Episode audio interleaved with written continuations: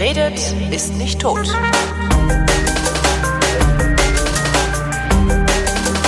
Willkommen zur Wissenschaft mit Florian Freistetter. Und mit Holger Klein.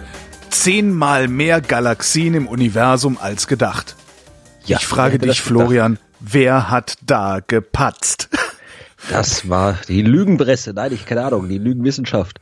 Äh, ja, es gab äh, mehr, es gibt noch viel mehr Zeug. Äh, ich habe noch mehr Nachrichten über mehr Zeug, von dem es Oh. mehr gibt, als man dachte. Aber das mit den Galaxien, das äh, ist eigentlich, also man hat jetzt nicht plötzlich irgendwie zum Himmel geguckt und dann gesehen, oha, da ist ganz viel mehr, als wir gesehen haben. Also so war es nicht, dass man Ja. jetzt irgendwie, irgendwie da eine Ecke gefunden hat vom Weltall, wo man bisher vergessen hat hinzugucken und da sich irgendwie alle Galaxien versteckt haben. Äh, das war nicht so. Also man, um herauszufinden, wie viel es von irgendwas gibt, kann man entweder, wenn man weiß, dass das abgeschlossen ist, die Dinge einfach zählen. Ja, wenn Ja. ich wissen will, wie viel äh, Münzen in meiner Geldbörse sind, nehme ich die Münzen raus und zähle sie. Und dann weiß ich alle Münzen. Das Problem ist, äh, dass äh, wenn wir über Galaxien im Universum reden, dann wissen wir ja nicht, was da alles sein kann. Ja, also wir sehen das, was wir sehen und wissen aber nicht, was wir nicht sehen. Und das ist der Punkt, wo jetzt hier die neue Erkenntnis, also die neue Forschung stattgefunden hat. Ja, also man kann natürlich den Himmel beobachten, ja.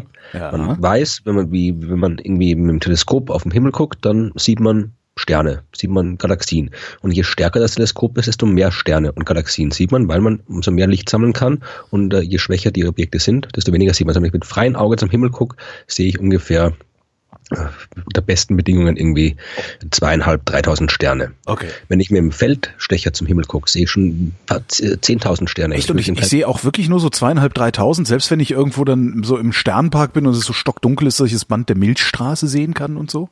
Ja, ne, Obwohl stimmt, mal, ich sehe ja nur Nebel, ne? Also ich sehe ja Genau, nur also die, die, Licht. Mil ja. die Milchstraße sind nicht welche wirklich so aufgelöste Sterne jetzt Ja, gemeint, ja. nicht jetzt die Milchstraße.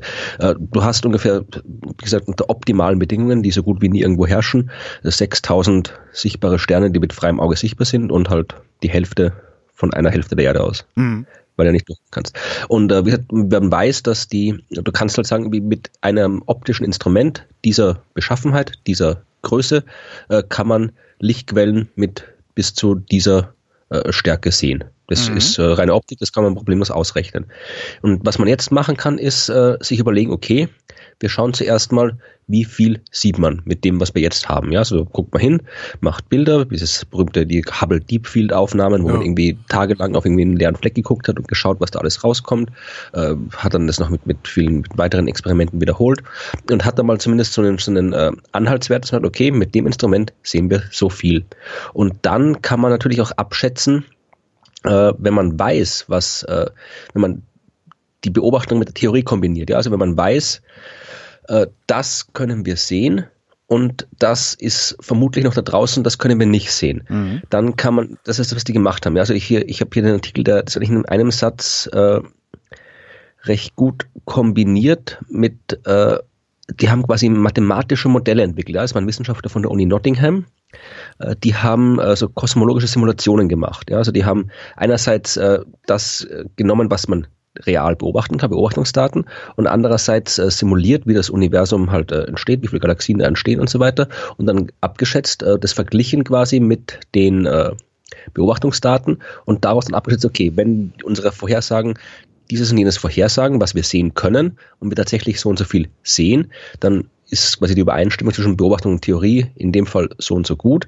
Und wenn die so und so gut ist, dann können wir auch abschätzen, wie viel von dem, was unsere Theorie vorhersagt, noch da draußen ist und wir es nicht sehen können. Ja. Das ist im Prinzip so wie eine, wie eine, ein, fast so ein bisschen wie eine Hochrechnung bei einer Wahl, ja, so stichprobenartig, ja. Mhm. Und da hat man, kann ja auch nicht alle fragen, sondern fragt ein paar und rechnet es dann repräsentativ hoch. Und so ungefähr ist es da auch gelaufen. Also die Details, die werden jetzt zu kompliziert, um das jetzt hier zu erzählen. Ja, ist jede Menge Mathematik mit dabei und Computersimulation. Aber im Wesentlichen hat man theoretische Modelle, gleicht die mit Beobachtungsdaten ab, mit sicheren Beobachtungsdaten, also mit realen Aufnahmen, weiß damit, wie gut die Modelle sind und kann dann das Modell hernehmen, um äh, abzuschätzen, was man alles noch nicht gesehen hat da draußen. Mhm. Und das war jetzt quasi diese äh, äh, sehr überraschende Zahl, äh, dass 90 Prozent, also wir quasi 10 Prozent aller Galaxien erst gesehen haben. Bis jetzt hat man immer gesagt, so ungefähr 100 Milliarden Galaxien gibt es im Universum. Anscheinend sind es mehr, sind es 1000 Milliarden, eine Billion. Ähm, wäre das dann auch die dunkle Materie? Nee. Nicht. Schade. Nee.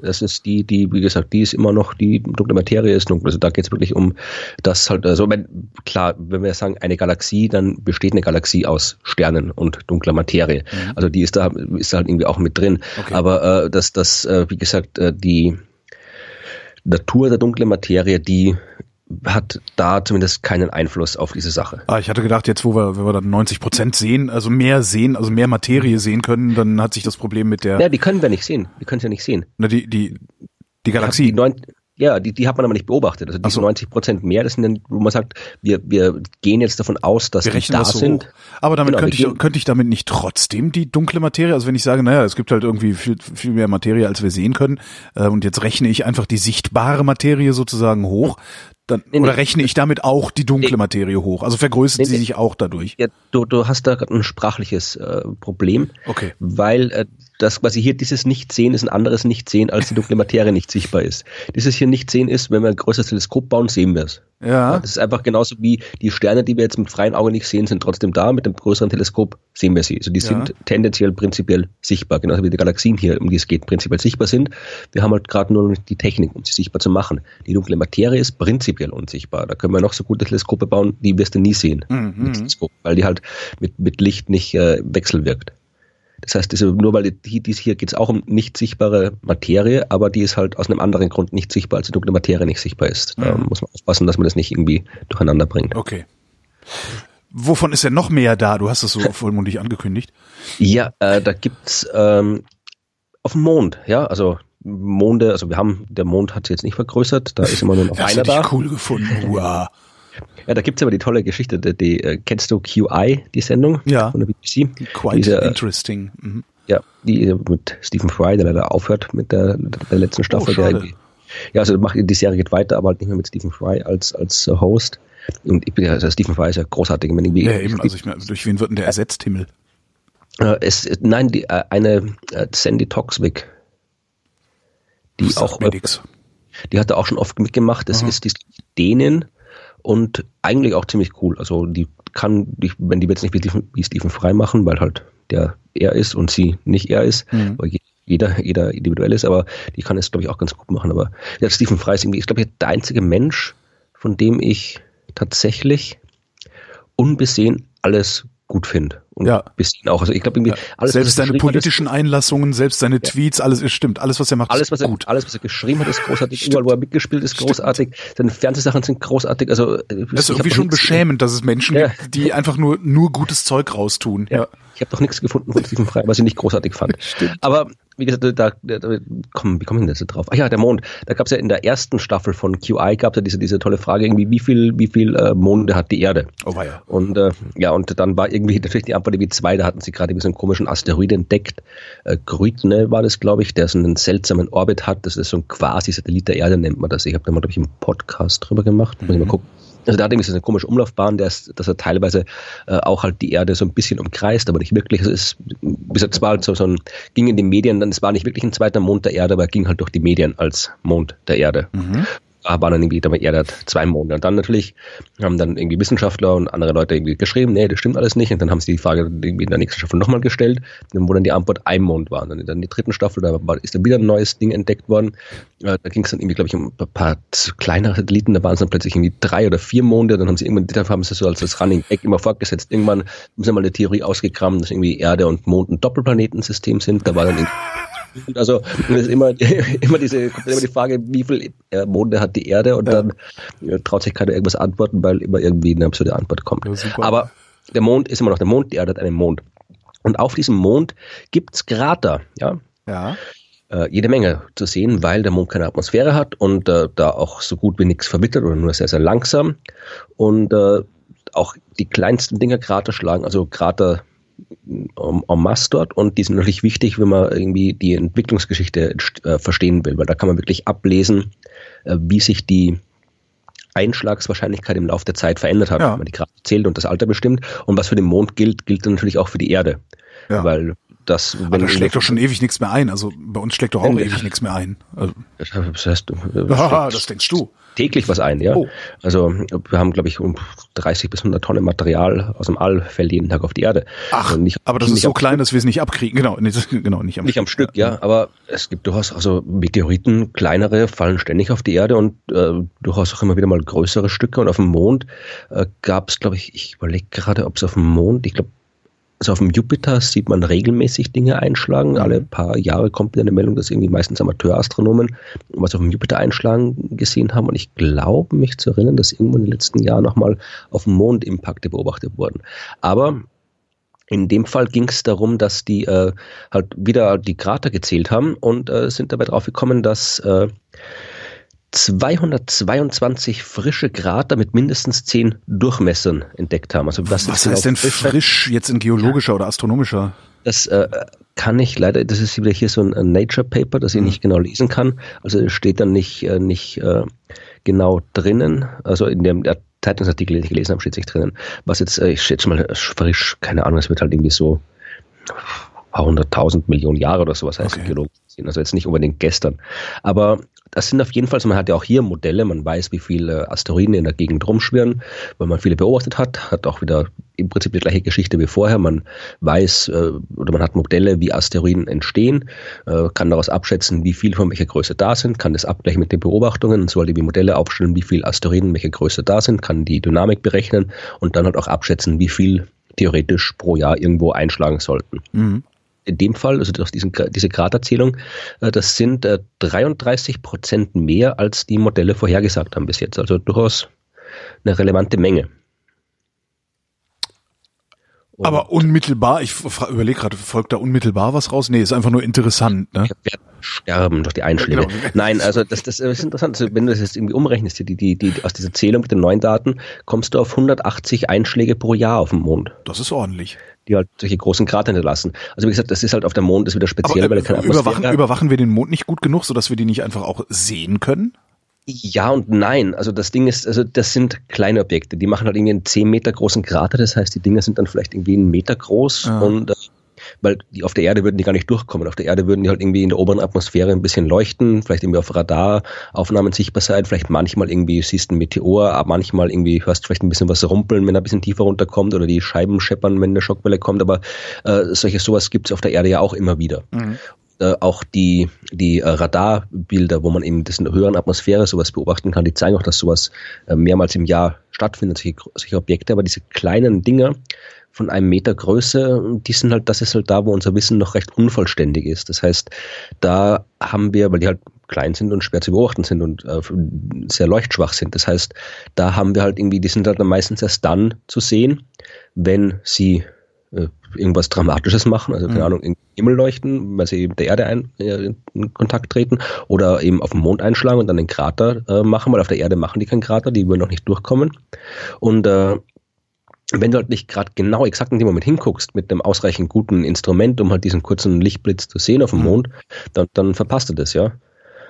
Und äh, die haben das jetzt gemacht, äh, in dem Fall, der Mond wird halt quasi schon beobachtet ständig, aber halt nicht jetzt irgendwie so im, im Live-Modus, sondern äh, wir haben da den äh, Lunar Reconnaissance Orbiter von der NASA, der hat den Mond in den letzten Jahren sehr, sehr genau vermessen und äh, die haben halt einfach geguckt, okay, wie viel waren früher auf den früheren Bildern drauf, Krater, wie viel waren auf den neuen Bildern drauf und dann siehst du, was ich schon noch getan habe mit den Kratern. Mhm.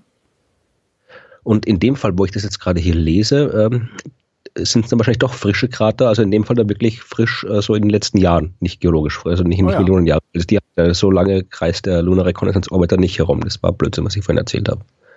Weil der ist erst seit ein paar Jahren da und nicht seit ein paar Millionen Jahren. Ja, ich habe auch noch was aus dem Weltraum und zwar, ähm, wir, wir haben ewig nicht gequatscht, ist mir aufgefallen. Ähm, Elon Musk möchte jetzt zum Mars fliegen. Wie, wie schätzt du das eigentlich ein? Ich hab diese Geschichte haben mich viele gefragt. Äh, ich habe, weil ich so mit so viel anderem Zeug beschäftigt war und, und kaum irgendwo mal ein paar Tage Ruhe hatte und ständig unterwegs war, mhm. Äh, das nur mitbekommen, dass es so ist.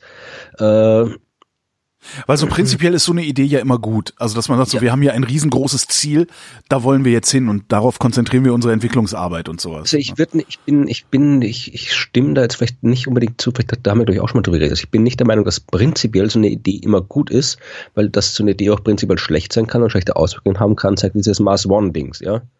Das ja auch äh, absurden Medienrummel verursacht hat. Ja. Und äh, Aber da, da, da steckt halt niemand dahinter, äh, der schon mal eine Rakete erfolgreich gestartet und wieder ja, gelandet hat. Ne? Ja, eh, eh, das ist, wie gesagt, da, in- insofern ist es, wie gesagt, ich wollte sagen, es ist prinzipiell, äh, das, das, diese, ich wollte das nicht so allgemein äh, haben, die Aussage, dass es irgendwie, weil sonst äh, jeder, der sagt irgendwie, äh, komm, wir machen irgendwie eine Mars-Mission, äh, das, in dem Fall, ja, steckt Elon Musk dahinter, der hat Geld und hat, oder er hat zumindest Leute, die Ahnung haben. Ja. Von, ich habe Das tatsächlich Problem ist, dass. Elon Musk gleichzeitig auch, äh, habe ich die Tage irgendwo gelesen, ähm, davon überzeugt zu sein scheint, dass wir in der Matrix leben und er auch Geld aufwenden will, um einen Weg herauszufinden. Oh, ist ja, genau, so habe ich auch Hab reagiert. Ich hab oh, Habe ich auch nicht mitbekommen, ja. aber aber äh, dann, ich weiß nicht, vielleicht sollte ihm- sollte man mal mit ihm reden und sagen, dass er zwar schön ist, viel Geld zu haben und dass er durchaus sehr, sehr gute Projekte hat mit seinem Geld, aber äh, dass er vielleicht auch nicht alles machen muss, was ihm durch den Kopf schießt. aus der Matrix rauszukommen ist halt, ja, es scheint, das scheint irgendwie, scheint das irgendwie so, so, also das ist ja dieses Gedankenexperiment, das, äh, ähm, dessen Prämisse ist, dass wir ähm, früher oder später in der Lage sein werden, äh, das Universum zu simulieren. Ja. Und äh, wenn wir von dieser Prämisse ausgehen, gibt es keinen Grund davon, äh, gibt es keinen Grund anzunehmen, dass das nicht längst passiert.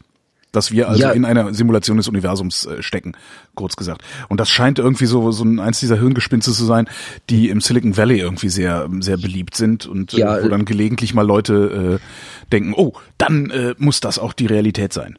Ja, es ist jetzt, es ist nicht ganz so absurd, wie es klingt. Also, äh, das, die Frage ist halt immer, äh, führt uns dieser Gedanke irgendwo hin? Ja. Ja, also der, das wenn, Naja, ich, wenn ich brauche aber trotzdem die Prämisse. Ne? Ich muss davon ausgehen, dass wir irgendwann in der Lage sind, solche Simulationen zu fahren. Ja, ja, ja, das, das ist das eine Ding, ja. Aber die, die an, da kann man wieder lange diskutieren, ob wir das wirklich können und in dem Ausmaß und ob da, oder ob da vielleicht irgendwelche noch fundamentalen physikalischen Gründe dagegen sprechen, sowas auf fundamentalen Level zu simulieren. Äh, Das ist das eine. Aber mit der Frage jetzt unabhängig von der Frage, wie gesagt, ich kann auch die Prämisse sagen, irgendwie, dass das irgendwie, ja, alles, alles, äh, alles, was hier passiert, ist nur ein Traum, den ich gerade träume oder sonst irgendwas, ja. genau. Äh, Die Frage ist, kann ich mit der irgendwas anfangen? Kann ich die irgendwie, kann ich die irgendwie äh, bestätigen, widerlegen? Weil wenn, wenn ich, selbst wenn wir in einem simulierten Universum leben, wenn wir keine Möglichkeit haben, das festzustellen und äh, keine Möglichkeit haben, äh, etwas dagegen zu tun oder darauf Einfluss zu nehmen, dann können wir es ganz gut bleiben lassen, darüber uns Gedanken zu machen, weil das, das, das führt uns zu nichts. Ja. Weil, äh, wie gesagt, dann, dann ist es halt so, wie es ist. Wir wissen nicht, wie es ist, können nicht rausfinden, wie es ist. Und äh, dann das Einzige, was wir tun könnten, ist irgendwie, ja, wir könnten halt einfach aufhören, irgendwas zu tun. Aber wie gesagt, das, das, das, das führt halt nur zu, zu weiß nicht, zu Wahnsinn. Naja, die, Äh, die Idee wäre ja dann, die Idee wäre ja dann tatsächlich einen Ausgang aus dieser Simulation zu finden. Das heißt, ähm, im Das- Grunde das, naja gut, aber wo, wohin würde der Ausgang führen? Ja. Zuerst, ja, die, die komischen, weiß man ja, diese komischen äh, Alien, äh, diese Alien, Alien äh, Anlagen, wo wir, wo wir als Batterien rumliegen. Aber äh, nee, also Nein, nicht notwendigerweise, ne? Also wäre ja genauso gut möglich, Ja. dass, dass wir, dass Ja. der Ausgang wäre, dass wir ihn, ja, aber wir müssten dann ja aus dem Computer raus, der diese Simulation fährt. Und wo würden, wohin würden wir denn dann? Ja. Wir würden dann Zuerst- halt im, eigentlich müssten wir, zumindest mit unserem Verständnis eines Computers, äh, würden wir ja aufhören zu existieren in dem Moment, wo wir aus diesem Computer heraus wollen oder Aber es ist- heraustreten. Wie gesagt, zuerst, bevor man einen Ausgang finden kann, muss man zuerst mal überhaupt wissen, ob die Simulation, ob es diese Simulation-Dinge überhaupt gibt oder nicht. Mhm. Ja, also da, ich habe mal irgendwo, ich erinnere mich vage mal irgendwo eine Arbeit gelesen zu haben, also eine wissenschaftliche Arbeit gelesen zu haben, dass es theoretisch, dass man theoretisch feststellen könnte, ob man in einer Simulation lebt oder nicht, zumindest basierend auf dem, was wir bis jetzt über Computer und Simulationen wissen. Also, dass halt irgendwie eine Simulation immer irgendwie diskret äh, sein muss, dass du dann immer irgendwelche Rundungseffekte hast und dass wenn du das Universum auf eine bestimmte Art und Weise betrachtest, Naturkonstanten anguckst und so weiter, irgendwann feststellst, dass du dann quasi irgendwo so die, quasi die Rundungsfehler des, der, des Algorithmus beobachtest. Also, aber ich kann mich jetzt echt nicht mehr daran erinnern, wo das war, wer das war und wie. Jetzt äh, finde ich es ein bisschen beunruhigend, dass ich kürzlich an der Physikalisch-Technischen Bundesanstalt war und äh, deren Chef gesagt hat, dass sie gerade dabei sind, den Naturkonstanten nachzuweisen, dass sie keine Konstanten sind. Ja. Ist dann, ja, ist, aber Ja, also wie gesagt, das kann man, kann man durchaus machen, aber äh, wie gefragt, also das ja, es ist sein Geld, wenn er das unbedingt dafür ausgeben will. Ja. Äh, vielleicht kommt was Interessantes raus, aber es gibt auch irgendwie, ich, ich erinnere, ich, ich bin mein, mein Gedächtnis, ich werde alt. Äh, ich erinnere mich an ein Science-Fiction-Buch, glaube ich, von I.M. Banks, ich weiß es nicht. Da ging es auch um eine, da, da ging es um eine, so eine, das ist so eine Galak Galaxien umspannende Zivilisation von Menschen und anderen Aliens und es gibt irgendwie eine Religion dort, die glaubt, das äh, genau das glaubt, dass wir in einer Simulation leben, die einem bestimmten Zweck dient. Also wir sind so so bisschen so, so anhaltermäßig, ja. Also wir laufen da rum, weil wir den Algorithmus erfüllen und irgendwas passieren soll. Mhm. Und deren Ziel ist es, in der Regel möglichst viele Menschen davon zu überzeugen, dass wir in der Simulation sind, sich bewusst zu werden, dass wir in der Simulation sind, weil, so deren These, wenn genug äh, simulierte Menschen sich quasi der Simulation bewusst sind, dann funktioniert das Programm nicht mehr und die Programmierer der Simulation müssen es dann abbrechen und sich dann quasi offenbaren. Also das ist deren, deren äh, religiöse Aufgabe, die ganze Welt zu, das ganze Universum zu missionieren, äh, um quasi die Simulation zum, zum äh, Absturz zu bringen. I.N.M. Banks, Krieg der Seelen, im englischen Original Surface Detail. Aha, erschien 2010 als vorletzter Science-Fiction-Roman aus dem Kulturzyklus. Richtig, genau, Kulturzyklus ist das Ding. Ja, das, das, äh, ja, interessant. Ich, glaube, ich habe es mal gelesen. Aber zurück zum Mars. Also ich ja. kann jetzt über äh, äh, die konkreten Pläne von äh, Musk nichts sagen, weil ich die mir nicht angeguckt habe. Ich weiß nicht, was der genau plant. Aber es gibt eine andere, äh, ziemlich aktuelle Geschichte. Äh, da ging es um äh, das äh, auch eine Reise zum Mars. Und haben, zwar haben hier äh, Wissenschaftler von der Universität in Kalifornien äh, das sogenannte Space Brain das Weltraumhirn. Das Weltraumhirn untersucht. Das ist nicht geil, wenn du ein Weltraumhirn kriegst, das ist quasi äh, das, was mit deinem Gehirn passiert, wenn du lange Zeit im Weltraum verbringst. Weil der Weltall, das Weltall ist fies. Das Weltall ist mhm. gemein. Da soll man, da, da, da, das ist nicht für uns Menschen gemacht. Ja, ist nicht flauschig. Äh, hm. Genau. Also hier auf der Erde haben wir eine Atmosphäre, wir haben ein Magnetfeld.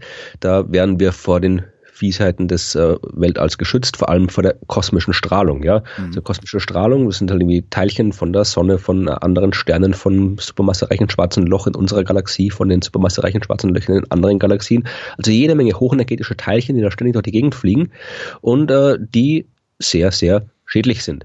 Äh, wir kriegen auf der Erde nichts mit. In der Raumstation kriegt man ein bisschen mehr mit, aber auch noch nicht so viel, weil man immer noch nah genug an der Erde dran ist, um von den Magnetfeldern alles geschützt zu werden. Mhm. Aber wenn man zum, und weil die auch nicht so lange dort sind, aber wenn man zum Mars fliegt, dann ist man da mehrere Monate unterwegs und im interplanetaren Raum, wo man diese kosmische Strahlung voll abkriegt. Ja, und da, ja, hat man schon, genau, da hat man schon früher untersucht, was jetzt passiert. Äh, wenn, wenn äh, du da unterwegs bist weil man die, die Raumschiffe, die kann man halt nicht so, so abschirmen, also zumindest mit keiner Technik, die wir jetzt haben. Blei, ja, ja, dann, ja, das ging schon. Du kannst irgendwie kannst auch Wasser nehmen oder du kannst. Ich habe immer mal gelesen, dass dass du im Prinzip die die äh, Astronauten, wenn sie lange unterwegs sind, ihre eigenen Fäkalien quasi in die Wände packen, um das mhm. dann irgendwie als Abschirmmittel zu nehmen, was dann vielleicht auch die die Dramatik des, äh, der Eroberung des Weltalls ein bisschen relativiert, wenn du da in Raumschiffen, die mit Scheiße gepflastert sind, durch die Gegend fliegst. Aber äh, Oh Mann. Ja. Also man, äh, es gibt auch Pläne, dass man irgendwie Raumschiffe, die mit, mit eigenen elektromagnetischen äh, Feldern umhüllt, um das abzunehmen. Aber wie gesagt, es ist halt doch nichts, was wirklich jetzt irgendwie funktioniert. Weil wir auch, wie gesagt, genau deswegen haben wir unter anderem die Raumstation, um so einen Krempel zu untersuchen. Und äh, da könnte man halt noch, so viel haben wir halt nicht gemacht hat. Aber wie gesagt, man kann zumindest untersuchen, das kann man auf der Erde auch simulieren, diese Art von Strahlung und hat feststellen, was passiert denn jetzt in unserem Hirn. Und äh, man hat schon früher, das hat man irgendwie gemessen, die, die Strahlungsintensitäten, die äh, Curiosity und die ganzen anderen Rover auf dem Mars, auf dem Flug zum mhm. Mars festgestellt haben und hat festgestellt, dass das wirklich durchaus sehr, sehr gesundheitsschädliche Werte sind und die Astronauten, die dahin fliegen, damit nicht gut klarkämen und dann sehr schnell äh, sehr krank äh, werden könnten. Und hier diese Studie, äh, dieses neue Experiment, die haben äh, das mit Ratten durchgeführt, haben diese Ratten äh, hochenergetischer Teilchenstrahlung ausgesetzt und festgestellt, dass die äh, signifikante Gehirnschäden bekommen haben, die sich in kognitiver Beeinträchtigung Gedächtnisverlust geäußert haben. Also dieses Weltraumhirn, das ist im Wesentlichen eine schwere Demenz. Oh. Da kommst. Und, Wie äh, schnell tritt die ein? Ja, also das, äh, äh in, weiß gerade nicht, wie lang das äh, Experiment hier gelaufen ist, aber die haben es halt irgendwie hochgerechnet. Ich zitiere hier mal den äh, Studien, den Experiment Tierchef Charles Limoli, der sagt, äh, die Auswirkungen dieser Teilchen kann während und bis lange nach dem Allflug, also zwei bis dreijährige Reise zum Mars und wieder zurück, mhm. äh, kann äh, während und bis lange nach dem Allflug zu einer Vielzahl an potenziellen Störungen im zentralen Nervensystem führen, darunter generelle Leistungsverminderung, Erinnerungsverlust, Angstzustände, Depressionen oder Beeinträchtigung bei der Entscheidungsfindung. Was jetzt alles nicht unbedingt etwas ist, was man haben will, wenn man auf dem, zum Mars unterwegs ist. Ja. Äh die haben hier. Da wäre jetzt, genau, wär jetzt die Frage, würde es reichen, den Kopf abzuschirmen, ne? Ja, dann, dann musst du ja halt nur einen Helm voll, musst du nur einen Helm voll Scheiße machen und nicht das ganze ja. Raumschiff. Dann kriegst du halt irgendwie irgendwie äh, Unterleibskrebs oder Unterkopfkrebs oder was auch immer. Der, der, geht, der, der, der ist nicht ganz so hinderlich beim Denken. Also ja, also das hier, was auch noch interessant ist, dass irgendwie selbst sechs Monate nach der Bestrahlung haben die, die Ratten dann immer noch äh, neue Entzündungsherde im Hirn und zerstörte ah. Neuronen gehabt. Das hat sich auch nicht wirklich zurückgebildet, das Ganze. Also, und dann, wie gesagt, ist die Neuronen kaputt, dann werden die Signalweiterleitung, Signale nicht richtig weitergeleitet und äh, ja, du wirst halt dement, kannst irgendwie keine Entscheidung mehr treffen, hast irgendwie vermehrt Angstzustände und alles. Also das sind halt alles Dinge, die die meisten irgendwie Technik-Nerds äh, nicht so sehr äh, berücksichtigen oder äh, die man nicht, nicht, nicht ich würde denken, ich würde denken, dass sie, dass die, dass die meisten sich einfach denken, naja, bis wir so weit sind, dass wir da hinfliegen, werden wir irgendetwas gebastelt haben, äh, das diese Strahlung abzuschirmen vermag. Ja und nein, das, das, das, das ist ja so ein ne, Fortschritt, yeah, so eine, so eine Haltung. Das vielleicht. Ding ist, das Ding ist, dass man irgendwie, man kann jetzt nicht irgendwie, man kann nicht drauf warten. Also man, äh, natürlich ist das, äh, das sind halt alles Dinge, die man, die man äh, die fast genauso wichtig sind, eigentlich noch wichtiger, weil im Prinzip die Technik, also Raumschiffe, mit der man da hinfliegen könnte, das ist jetzt nicht so das Problem. Wir haben, äh, wir haben im Prinzip die Technik, um Menschen ins All zu bringen. Wir mhm. können mit Raketen, also wie, wie, wir das machen, das haben wir in den 60er Jahren schon mal hingekriegt. Da, da mittlerweile sind die, die Bedingungen anders, aber theoretisch könnte man das auch wieder hinkriegen mit den neuen Raketen. Man könnte auch zum Mars fliegen. Also das, das ist jetzt, das, da ist jetzt quasi zwar noch viel Arbeit liegt vor, aber das ist jetzt quasi, das ist jetzt nicht mehr so das große Ding und anstatt sich irgendwie immer in der ich rede jetzt nicht wirklich von den, von den Raumfahrtexperten, denen ist sowas schon bewusst, die sich mit der Raumfahrt beschäftigen. Aber ich rede jetzt eher von, von den, von dem ganzen medialen drumherum. Den Jubel, Jubelpersern, ja. Mhm. So, da geht halt immer darum, ja, bessere Raketen und neue Raumschiffe und dieses und jenes und hier Habitat da und irgendwie Robot. Aber dass man halt eben die ganzen, die ganzen medizinischen Aspekte, die ganzen psychologischen Aspekte, das wird halt alles irgendwie immer nicht so, so, äh, ja, ich finde, das wird immer zu wenig beachtet. Mhm. Das war bei Mars One, weil das, das ist halt überhaupt nicht vorgekommen, was mit den Leuten passiert ist, wie das da irgendwie mit ja, der. Mit Mars One, das war ja, das, das ist ja dann relativ schnell als Hoax entlarvt gewesen. Ne? Also. Ja, aber äh, wie gesagt, das, das, aber das ist, mich vermisst es halt auch bei der, bei der generellen Berichterstattung über bemannte Raumfahrt oder bemannte Raumfahrt äh, außerhalb des erdnahen Bereichs, dass halt äh, das All nicht einfach nur eine leere Bühne ist für unsere Science-Fiction-Abenteuer, sondern ein sehr, sehr lebensfeindlicher Lebensraum oder lebensfeindlicher äh, Nicht-Lebensraum in dem mhm. Fall dann, äh, mit dem man sich intensiv beschäftigen muss, genauso intensiv, wie man sich mit den ganzen klassischen äh, Raumfahrtskram wie Raketen und, und Raumschiffen beschäftigen muss. Eigentlich fast sogar noch mehr, weil mit den Raumschiffen und Raketen haben wir uns lang genug beschäftigt ach, dann fliegen wir halt auf der Erde rum. Ähm, hast du eigentlich mitgekriegt, du hast doch auch so ein Lego-Fable. Hast du mitgekriegt, dass ähm, ein paar, ich weiß gar nicht, wer war denn das? In irgendeiner, irgendeiner Uni haben die das gebaut, äh, Flybricks gebastelt haben. Und zwar eine kleine, ein kleiner Multicopter aus Lego. Nee, also eine Wohnzimmerdrohne aus Lego, sehr, sehr hübsch.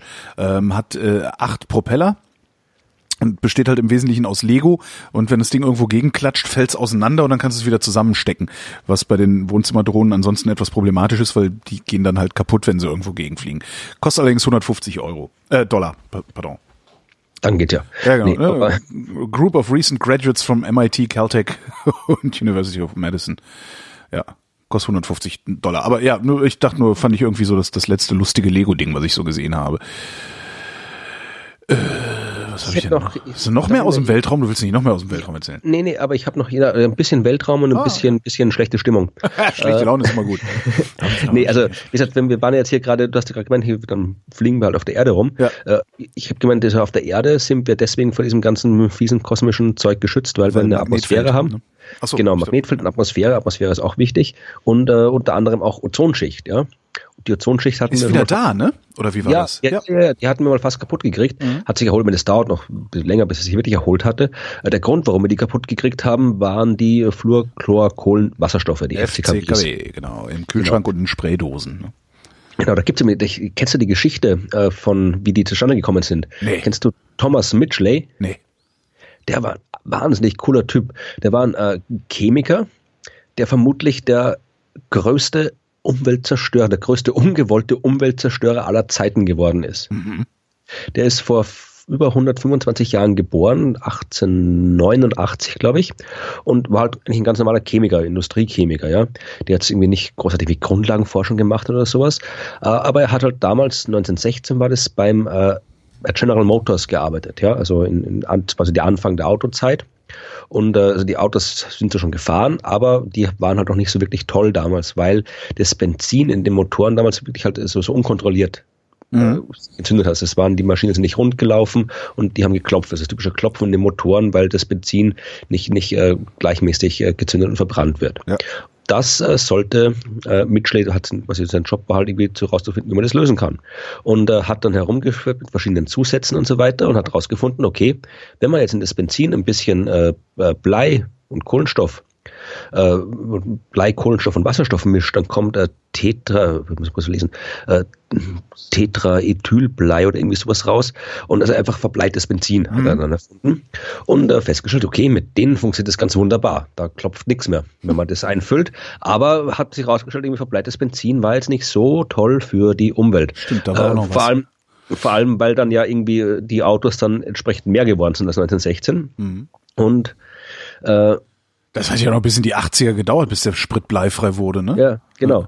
Und äh, das ist ein bisschen erster Job. Also er hat mal erstmal das, äh, das, das Blei, äh, verbleite Benzin erfunden und mal da schon mal ordentlich äh, Umwelt. Äh, wie gesagt, das war halt nicht, hat er jetzt nicht beabsichtigt, aber es war halt so. Dann äh, hat er äh, festgestellt, also das, das war dann schon, äh, hat dann irgendwie schon, man hat schon gewusst, dass es nicht wirklich äh, umweltfreundlich ist, aber es, wie gesagt, es war halt irgendwie, man hat halt auch, weil es halt auch Firmenforschung war, wollte man es halt trotzdem nicht so wahrhaben. Er hat da irgendwie zum Beispiel demonstriert, so wie man es ja gerne mal macht, das ist alles ganz, un, ganz ungefährlich und so weiter, die Dämpfe eingeatmet von diesem Methylblei und äh, hatte dann eine Bleivergiftung zugezogen. Aber wie gesagt, also das war halt das Erste. Das nächste, was er gemacht hat, äh, er, General Motors hat eine äh, Kühlschrank- und Klimaanlagenfirma gekauft. Ja. Und die waren auch ziemlich gefährlich früher in den 20er Jahren, ja, weil die Kühlmittel da drin alle giftig waren. Das hat übrigens auch Einstein, ja, es war auch irgendwie, Einstein hat mal gemeinsam mit einem anderen, äh, Peter Kapitza, glaube ich, irgendwie auch ein anderer Nobelpreisträger, Physiker, die haben sich mal zusammengetan, weil sie in der Zeitung gelesen haben, dass irgendwie eine Familie gestorben ist an irgendwelchen ausgetretenen Kühlmitteln, haben die sich zusammengetan, um einen neuen Kühlschrank zu konstruieren. Äh, und haben auch tatsächlich ein Patent angemeldet äh, für den Kühlschrank, der eben mit ungiftigen Kühlmechanismen funktioniert, ist nie produziert worden, aber Einstein hat auch einen Kühlschrank erfunden. Aber ich sagte, also, äh, Mitchley hat dann eben hat den Job bekommen, eben einen ungiftigen Kühlschrank äh, zu bauen und hat alle möglichen Kühlmittel äh, durchprobiert, bis er dann auf die. Kohlenwasserstoffverbindung gekommen ist und äh, hat dann da so eingeleitet, dass er die hier äh, äh, das, äh, das Freon, wie er es dann genannt hat, äh, das dann immer dann auch als Treibgas in Spraydosen und so weiter, bei Treibmittel von Schaumstoffen und überall sonst eingesetzt worden ist. Ja, Also der hat halt sowohl das äh, verbleite Benzin als auch die FCKWs erfunden, was halt ja schon für einen einzigen Menschen tatsächlich eine sehr, sehr äh, reife Leistung, ja. Das muss er so hinkriegen. Ja, also das, das war halt die Geschichte. Äh, übrigens, äh, sein Tod ist, sein Tod war auch noch irgendwie sehr, Ach du Schande. äh, sehr, sehr. Äh, manche sagen irgendwie, man, man kann dem Mann nicht, ich kann ihm irgendwie nicht böse sein. Der hat das nicht absichtlich gemacht und er war ein super Chemiker.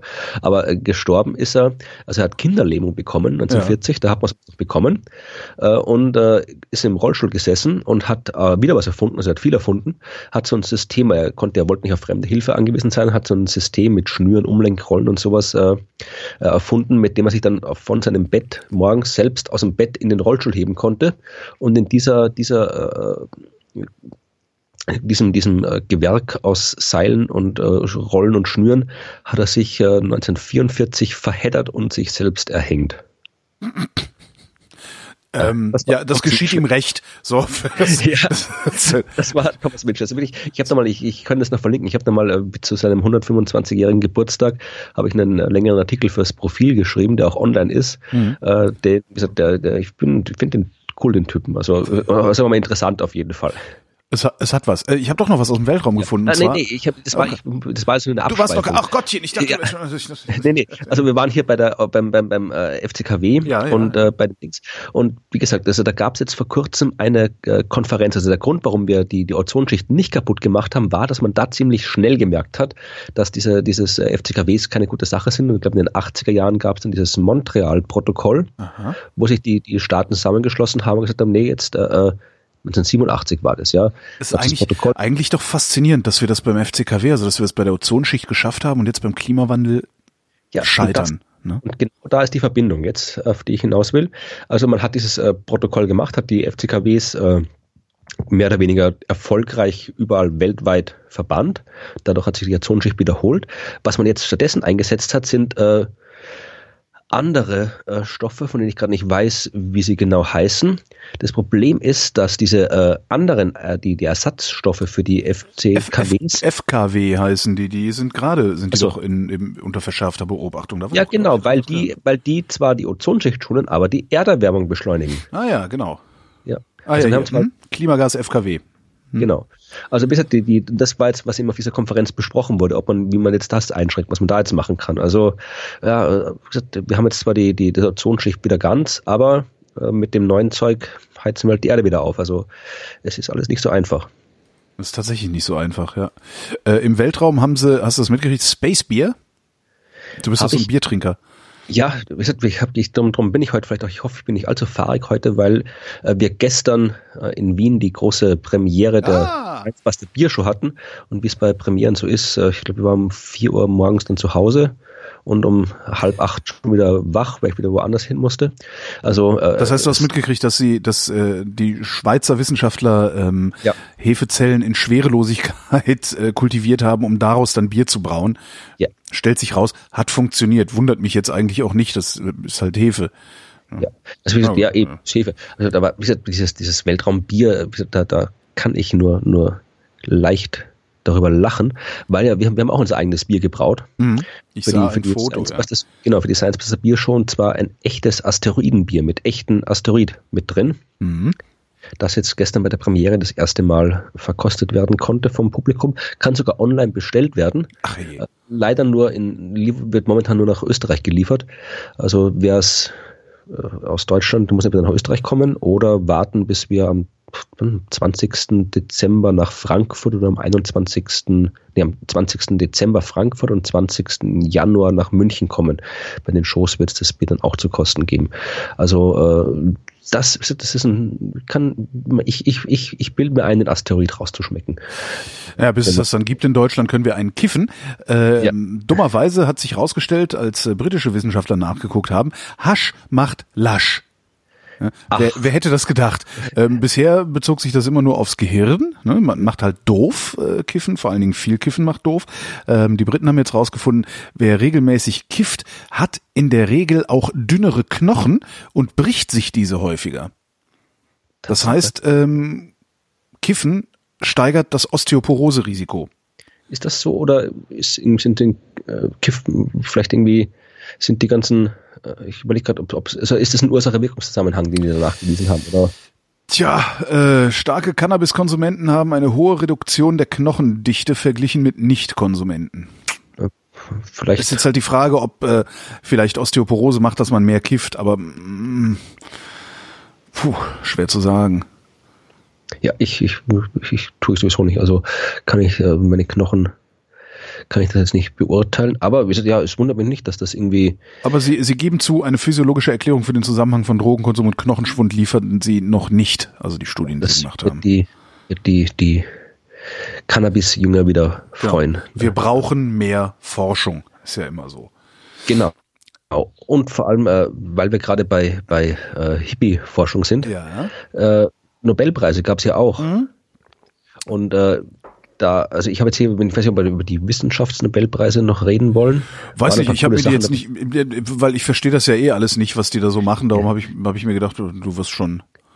Ja, also das Ding war, also es waren die, die, die, ich habe jetzt ich hier über den, den Medizin und den Physik-Nobelpreis kann ich ein bisschen was sagen, ja. den Chemie-Nobelpreis nicht so wirklich. Also der, der, äh, der Medizinnobelpreis, der war die, die, die Autophagie-Geschichte, äh, wo äh, da hat man Hefezellen erforscht, wie die quasi, wie die quasi ihre Unordnung äh, wegräumen. Aha. Also da geht es ja irgendwie in, in äh, wie hieß der Typ, ein Japaner, o, Osumi, Osumi.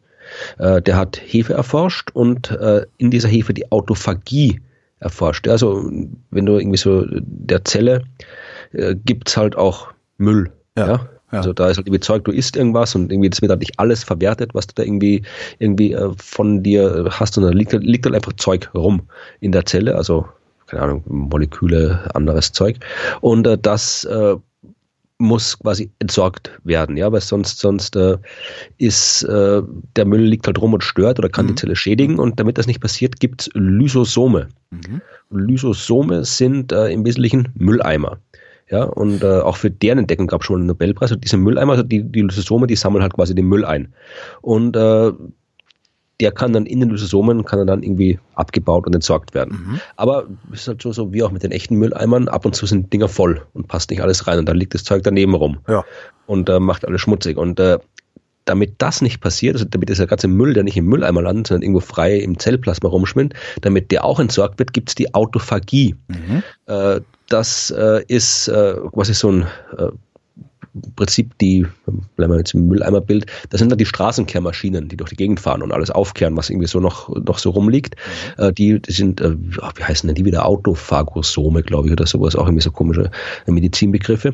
Und äh, die fahren dann halt herum und äh, fressen alles auf, was da irgendwie rumliegt. Das ist die Autophagie, also das ist irgendwie Selbstfressen. Ja? Also die Zelle mhm. frisst sich quasi zu einem Teil selbst auf und dann äh, fressen die alles auf und äh, wandern zum, zum Lysosom und schmeißen das dann mit dem ganzen anderen Müll weg. Und wird dann recycelt in dem Fall, ja, also für neue Energiegewinnung. Und wenn das halt nicht passieren würde, dann könnte es halt auch wieder, äh, wenn das, das, diese ganze Autophagie nicht so funktioniert, wie sie soll, dann kriegst du halt auch eine Neurodegeneration, ja, weil dann kann wenn das, wenn die Autophagie anfängt, irgendwie ja, Dinge zu, zu, zu nicht fressen ja. soll oder zu wenig oder sonst irgendwas, dann kriegst du auch Demenz und alles, Alzheimer, Parkinson. Also das war schon wichtig, dass man das erforscht hat. Und für diese Forschung hat eben dieser Herr Osumi den Medizinnobelpreis bekommen. Und der Physiknobelpreis war total cool. Ich habe, es war gerade an dem Tag, da äh, war ich, bin ich im Zug gesessen. Da waren wir, glaube ich, unterwegs nach, wo war ich? Mainz, Mainz, genau. Da hatten wir die, die Premiere von unserer Biershow. Äh, viele Grüße übrigens an all die Podcasthörer, die dort waren. Mich gefreut, dass wir so viel da waren. Aber ich bin im Zug gesessen und habe halt, wie gesehen, wir haben alle echt damit gerechnet, dass irgendwie halt eben die Gravitationswellen das kriegen oder irgendwas, äh, irgendwas anderes. Und so irgendwelche anderen, äh, äh, von den Favoriten eigentlich, die mhm. da irgendwie gemacht haben. Also gab es Gravitationswellen, es gab irgendwie, ja, Exoplaneten sind immer mein Favorit. Oder dann waren noch ein paar, glaube ich, äh, da ging es um, um was ging es da, irgendwas äh, Quantenmechanisches. Aber äh, wie es dann tatsächlich geworden ist, ich habe gelesen, aha, Namen noch nie gehört, die Typen. Ich dachte, was haben die gemacht? Noch nie gehört, was die gemacht haben. Was haben also, sie denn gemacht? Äh, ja, also der, der, ich habe, der Artikel, den ich darüber geschrieben habe, hieß der Nobelpreis für Physik 2016 etwas Kompliziertes mit Quanten. Ah. Also ähm, kannst du es denn das, so erklären, dass, dass es nicht kompliziert bleibt? Das war etwas, was ich wirklich lange versucht habe. Also hat hier ein, ein da gab es einen wunderbaren Tweet von einem, habe ich jetzt gerade rausgesucht, von einem äh, Journalisten von der BBC, der hat äh, quasi äh, geschrieben, also als Reaktion auf diese Vergabe, ich übersetze es mal frei ins Deutsche. Verdammt, es ist something, äh, es ist etwas mit Quanten und es ist seltsam seufzen Wissenschaftsjournalisten auf der ganzen Welt und äh, speichern ihre halbgeschriebenen äh, Gravitationswellenartikel ab. Und, äh, also wir, wir wissen, wir wissen also nicht, wofür es den äh, Nobelpreis in Physik gegeben doch, hat. Doch, also ich habe dann wirklich, ich habe äh, probiert, also es, es äh, verliehen wurde er, ich glaube, die offizielle offizielle äh, Zitat lautete für theoretische Entdeckungen von topologischen Phasenübergängen und topologischen Zuständen von Materie. Ja, dann.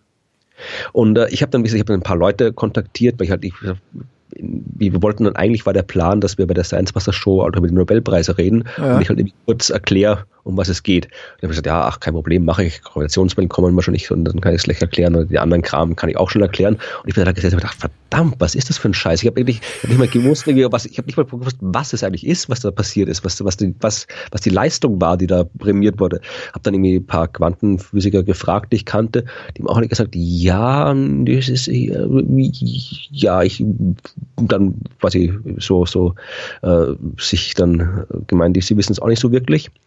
Und, äh, oder ich, ja, es hat halt irgendwie, ich, haben halt, viele haben halt erklärt, äh, quasi so, so Topologie. Es ging Topologie war noch ein Wort, das man erkennen konnte. Ja, also was Topologie ist, äh, konnte man noch wunderbar erklären. Aber wenn Topologie ist eine mathematische Disziplin, die es schon sehr, sehr lange gibt, die, für die gab es nicht den Nobelpreis, da gab es irgendwas anderes. Also wir sind, bin dann, glaube ich, wirklich ein paar Stunden gesessen, habe irgendwie Podcasts angehört, Artikel gelesen, alle möglichen, die meisten Zeitungsartikel haben auch tatsächlich nur, normalerweise hast du bei den Nobelpreisen immer ziemlich schnell äh, Wissenschaftsjournalisten, die da gute Texte drüber ja. schreiben, äh, weil man auch wirklich ahnen kann. Und da war es wirklich den ganzen Tag, war eigentlich nur die offizielle Presseaussendung wo halt irgendwie drin stand, ja, hier topologische Zustände von Materie. Und dann stand irgendwas von topologischen Isolatoren und äh, von, von Quantencomputern und irgendwie so, so vages Assoziieren mit den Begriffen, aber eigentlich kein wirklich. Ja, aber du willst mir doch jetzt nicht sagen, dass das noch niemand verstanden hat. doch, doch, doch, okay. doch, aber die, die Typen, ich komme, ich, okay. ich, ich, ich, will nur diese, meine, meine, meine, äh, ich fand das halt wirklich so absurd, also Lars Fischer äh, von ja, Spectrum.de ja. hat auch getwittert, bin ich froh, dass ich nicht die arme Sau bin, die heute den Artikel über, über das Thema schreiben muss. Ja. Also, und äh, also es, es, es, äh, ich habe dann wirklich, bin dann, nachdem ich dann irgendwie ein, eineinhalb Tage da gesessen bin, habe ich dann probiert, meine Erkenntnisse zusammenzufassen, weil ich, ich fand es interessant, weil ich war jetzt quasi genau in der Situation, in der quasi sonst meine, meine Kundschaft ist, ja, sag ich mal. Also äh, bei einem Thema, von dem ich eigentlich keine Ahnung habe, anhand, nur anhand, wo ich auch keine Chance habe, die Fachtexte zu verstehen, mhm. äh, nur anhand der öffentlich vorhandene populärwissenschaftlichen äh, Materialien zu verstehen, worum es geht. Und habe festgestellt, dass das gar nicht so einfach war. Also im Prinzip geht es darum, ich habe hier ich meine Kurzzusammenfassung, die ich geschrieben habe, äh, die haben spezielle mathematische, also drei Typen waren es, die haben spezielle mathematische Methoden zur Untersuchung der Eigenschaften von Materie entwickelt, ja, und zwar wirklich auf, auf, auf Atomebene, auf Quantenebene und haben festgestellt, dass äh, diese Eigenschaften, also zum Beispiel wie Leitfähigkeit oder sowas, äh, dass die oft von der Form der Oberfläche dieser Materialien abhängt. Ja? Und äh, die Formen von Oberflächen, das ist eine Disziplin, die halt von der Topologie beschrieben wird. Mhm. Und äh, da kann man auch ein bisschen zeigen, dass das wie Topologie ist halt äh, diese, diese typische Geschichte. Das war auch bei der Pressekonferenz von der Verleihung, da haben sie auch diese, die schon mit dem mit der Brezel und mit dem Donut gezeigt. Ja, also äh, topologisch ist irgendwie eine Kaffeetasse zum Beispiel und eine äh, ein, ein Donut sind identisch in der Topologie, weil die die gleiche Form haben. Du kannst äh, eine Kaffeetasse, wenn sie irgendwie aus Gummi wäre, problemlos so umformen, dass ein Donut entsteht, ohne dass du das Ding zerreißen oder sonst irgendwie kaputt machen musst. Mhm musst einfach nur den Henkel von der Kaffeetasse quasi, das, das, das, das Material der Kaffeetasse über den Henkel quasi gleichmäßig verteilen, dann hast du einen Donut. Ja. Äh, aber du kannst aus dem Donut keine Brezel machen. Weil ein Donut hat ein Loch, Brezel hat zwei, zwei Löcher. Löcher. Mhm. Genau, oder irgendwie, äh, oder drei Löcher, je nachdem, welche Art von Brezel du hast. Und das sind eben diese Unterschiede, das sind quasi, das sind, diese topologischen Unterschiede sind diskret. Ja, also es gibt keine halben Löcher. Es gibt nur ganzzahlige Löcher. Und da hast du dann schon die erste Verbindung zur Quantenmechanik, die ja auch diskret ist und wo Eigenschaften sich wirklich spontan diskret ändern und nicht langsam kontinuierlich ändern. Hm. Und die haben halt gezeigt, dass du solche Eigenschaften von Materie mit topologischen Methoden erklären kannst. Und äh, wie, wie, keine Ahnung, der Quantenhall-Effekt, den auch niemand versteht, also vermutlich ein paar verstehen ihn schon, ich habe ihn noch nie so wirklich verstanden. Aber das sind alles Dinge, die konnten halt was, die haben jetzt nicht unbedingt was Neues, großartig keine neue Materie oder sonst was entdeckt, sondern die haben eine Methode gefunden, mit denen sie die Materie auf neue Art und Weise erklären konnten. Mhm. Und äh, mit dieser Methode konnte man dann noch Vorhersagen machen, was es noch für neue Arten von Materie gibt und so weiter. Also es ist schon wichtige Arbeit, aber halt ja so, wie es halt immer so ist bei der bei der Material- und Festkörperphysik, die hat halt irgendwie nicht diesen, die ist jetzt nicht tendenziell einfacher als irgendwie Kosmologie oder, oder Teilchenphysik oder sonst irgendwas, aber die Kosmologie und Teilchenphysik ist halt irgendwie sexy genug, dass Unmengen Leute sich sehr viel Mühe geben, da Bücher drüber zu schreiben und Fernsehsendungen zu machen. Aber halt irgendwie so, so Materialphysik oder Festkörperphysik, das, da gibt's halt kein, kein populärwissenschaftliches Material darüber. Mhm. Darum sind das komplett ungewohnte, ungewohnte Zusammenhänge. Aber es ist schon interessante Forschung, aber halt wahnsinnig absurd schwierig zu verstehen. Also ich kann, ich kann dann irgendwie die, die paar Texte, die ich geschrieben habe, dazu verlinken, wo halt irgendwie mein, wo ich mein Bestes gegeben habe, das zu, zu erklären. Aber ja, also wie gesagt, wenn ich es irgendwie zusammenfassen müsste, wenn man mich fragen würde, in einem Satz zusammenfassen, würde ich halt wirklich sagen, was kompliziert ist mit Quanten. Ja. Dann nehmen wir doch einfach den, den Wirtschaftsnobelpreis, der ist doch immer ganz interessant. Das, ist, ist, ist dieser Spaßnobelpreis, oder? Genau, das ist dieser Spaßnobelpreis, der kein echter Nobelpreis ist, sondern also nicht von Alfred Nobel stammt, der ja. äh, selber gesagt hat, dass er äh, die Wirtschaft hasst, ähm, sondern ein Preis zu Ehren Alfred Nobels ist, der von der schwedischen Reichsbank anlässlich ihres 300. Äh, Jubiläums und so gestiftet wurde, bla bla bla bla bla.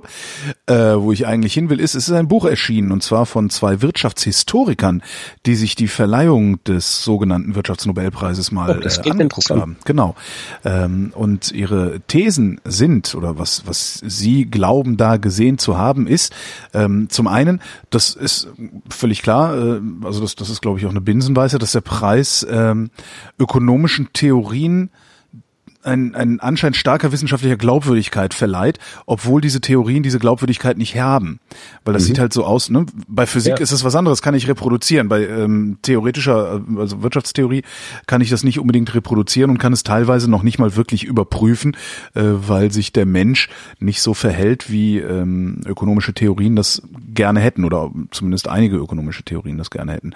Ähm, gleichzeitig äh, hat der Preis dazu geführt, dass äh, sich eine ökonomische Denkweise durchgesetzt hat, also auch in der Öffentlichkeit durchgesetzt hat, äh, zu mehr Privatisierung, Globalisierung, Arbeitsmarktreform und Reformen, nach denen der Marktliberalismus strebt. Echt? Ich habe überhaupt keine Ahnung, was da irgendwie, ich habe weder Ahnung von, von äh, Wirtschaftswissenschaft, sage ich jetzt mal, äh, widerwillig äh, und noch weniger von dem, was da alles ausgezeichnet naja, worden ist. ist. ist man, man, kann die Wirtschaftswissenschaften schon als Wirtschaftswissenschaften ja. bezeichnen, weil es, es ist halt eine Sozialwissenschaft. Und ja. das sind ja durchaus Wissenschaften, die arbeiten halt auch mit wissenschaftlichen Methoden. Das Problem in Wirtschaftswissenschaften ist halt hauptsächlich die Theoriebildung, weil die ja. einfach mal hergehen, ähm, da kann man das, das kann man, ich habe das, ich habe das auch mal mit einem mit einem ähm, Ökonomen vom Umweltforschungszentrum in Leipzig besprochen. Äh, da haben wir über die neue Institutionenökonomik geredet. Ähm, es gibt halt so dieses neoklassische Modell, das sagt, der, das Individuum handelt stets äh, rational ja, zu seinem genau. Vorteil und so bla bla bla.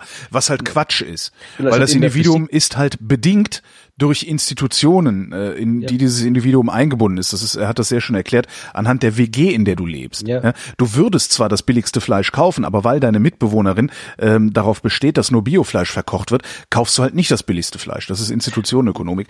Und das ist halt so ein bisschen das Problem. Und die, die äh, vorherrschenden äh, ökonomischen oder populärökonomischen Denkschulen, die dann auch über die Medien verbreitet werden und die in den Talkshows diskutiert wurden in den letzten 20 Jahren, ähm, konnte man sich ja ganz gut angucken angucken auch, die haben halt immer diesen, diesen, diesen, diesen extremen Liberalismus, den extremen Marktliberalismus propagiert ich, und das begründet mit dem Homo economicus, ja. was äh, so einfach nicht funktioniert. Ich, ich weiß nicht, in der, in, der, in der Naturwissenschaft, in der Physik, Astronomie macht man das ja im Prinzip auch. Da sagt man auch irgendwie, wir gehen davon aus, dass die, dass der, der Sterne irgendwie je nach, nach, nach Aufgabenstellung irgendwie Punkte sind oder dass ja, das hat aber keine, das hat aber keine ja, gesellschaftlichen Implikationen. genau, ja? aber ich sage, vor allem, vor allem du kannst, du kannst halt irgendwie sagen, du weißt, äh, erstmal du weißt, äh, dass es falsch ist, äh, du weißt, wie wie sehr falsch es ist. Du weißt, welche Auswirkungen der Fehler hat. Also ich weiß, was passiert. Ich, also ich kenne den Unterschied zwischen dem Ergebnis einer Simulation, in dem ich jetzt irgendwie die Umlaufbahn der Erde berechne und die Sonne als Punkt annehme oder die Sonne eben als ausgedehnten Körper annehme. Ich weiß, was der Unterschied ist und wenn der Unterschied klein genug ist, dann sage ich, okay, das ist jetzt, das ist klein genug, die Differenz und dann nehme ich die einfachere Version und nehme die Sonne als Punkt. Mhm. Also man ist sich quasi der Grenzen bewusst und hat halt irgendwie Fehlerbalken, die man angeben kann. Und ich weiß nicht, inwiefern das bei diesen vereinfachten Annahmen in der Wirtschaftswissenschaft möglich ist. Na, das Problem ist halt, dass diese vereinfachten Annahmen in der Wirtschaftswissenschaft den akademischen Betrieb äh, verlassen und zu Politik werden. Ja. Das ist das Problem dabei. Das ist ja diese ganzen Theorien und was dann auch Spieltheorie ist ja auch so ein Stichwort, was da sehr häufig kommt. Das ist ja alles interessant und spannend und das kann man auch alles sehr schön untersuchen, aber bitte im Labor, genau wie die Physiker ja. das machen. In dem Moment, wo du natürlich aus solchen äh, halbgaren Ideen, ja, dass der Mensch nur zu seinem Vorteil hat, was er nicht tut, das muss man sich nur umgucken, macht er nicht, ja, so fertig. Theorie widerlegt oder mindestens eine, eine, eine Hypothese widerlegt. Ähm, in dem Moment, wo du das natürlich aus dem akademischen Zirkel rausholst und zur Politik werden lässt, weil es sich so äh, für, für viele Menschen so, so plausibel anhört, in dem Moment ist es ein riesiges Problem. Und das scheinen die nachzuweisen in diesem Buch. Äh, gleichwohl sagt der Präsident des Leibniz-Instituts für Wirtschaftsforschung, ähm, das sei völliger Unsinn. Ja, was soll man sonst sagen? genau, habe ich auch gedacht. Will ja auch noch mal einen Nobelpreis kriegen vielleicht. Genau das habe ich auch gedacht, ja. Naja.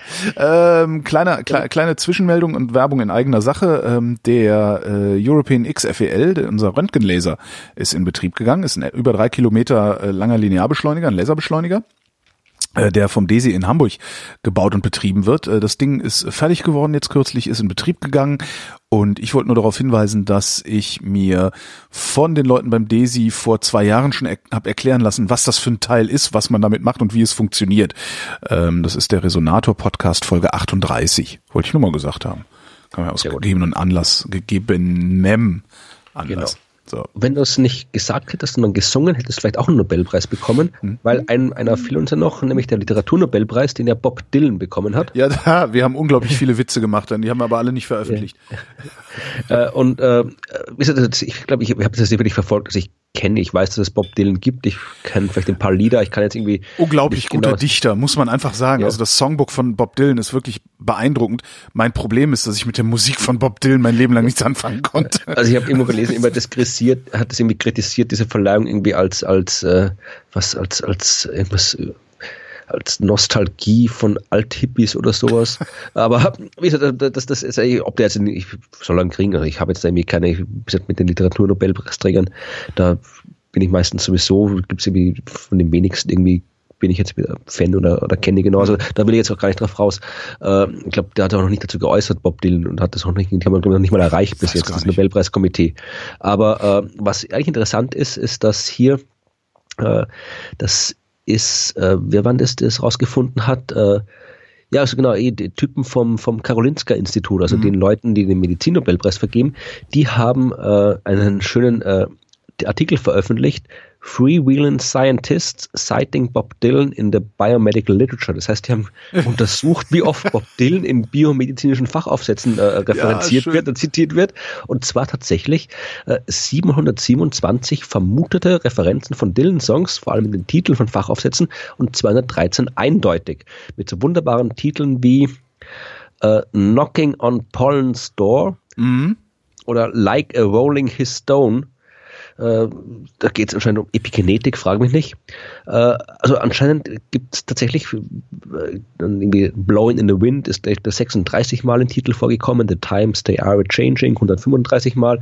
Also anscheinend wird der wirklich oft äh, zitiert und dann gab es auch äh, in, in an eben diesem Institut, also die haben ja schon eine Geschichte, was das angeht, da gab es nämlich, das war vor einigen, vielleicht haben wir da auch schon mal drüber geredet, ich glaube fast, da gab es vor ein paar Jahren das ist quasi so eine Wette öffentlich geworden. Da haben sich quasi ein paar so Forscher und eine Art Duell geliefert, wer bis zur jeweiligen Pensionierung mehr Dylan-Zitate ja, in Fachartikeln unterbringen kann. Ich erinnere mich, und, ja. Äh, Irgendwas war und, da. Äh, genau, und äh, wie gesagt, also das äh, äh, wollte ich einfach nur gesagt haben, dass aus irgendeinem Grund Biomediziner anscheinend wahnsinnig auf Dylan zitieren. Ja, vielleicht haben die immer schlechte Laune.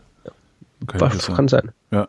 Äh, ist, du, hört man Dylan, wenn er schlechte Laune hat, oder? Weiß ich nicht, aber das, ich fand Dylan hat immer so ein bisschen was so sowas sowas äh, Dylan hat halt immer, macht bei mir schlechte Laune. Also ich habe nicht das Gefühl, dass das irgendwie so, hey, schöne, feine Tanzmusik ist, sondern es ist immer so ein bisschen eher so was Tragisches, ah, die Welt ist halt auch schlecht.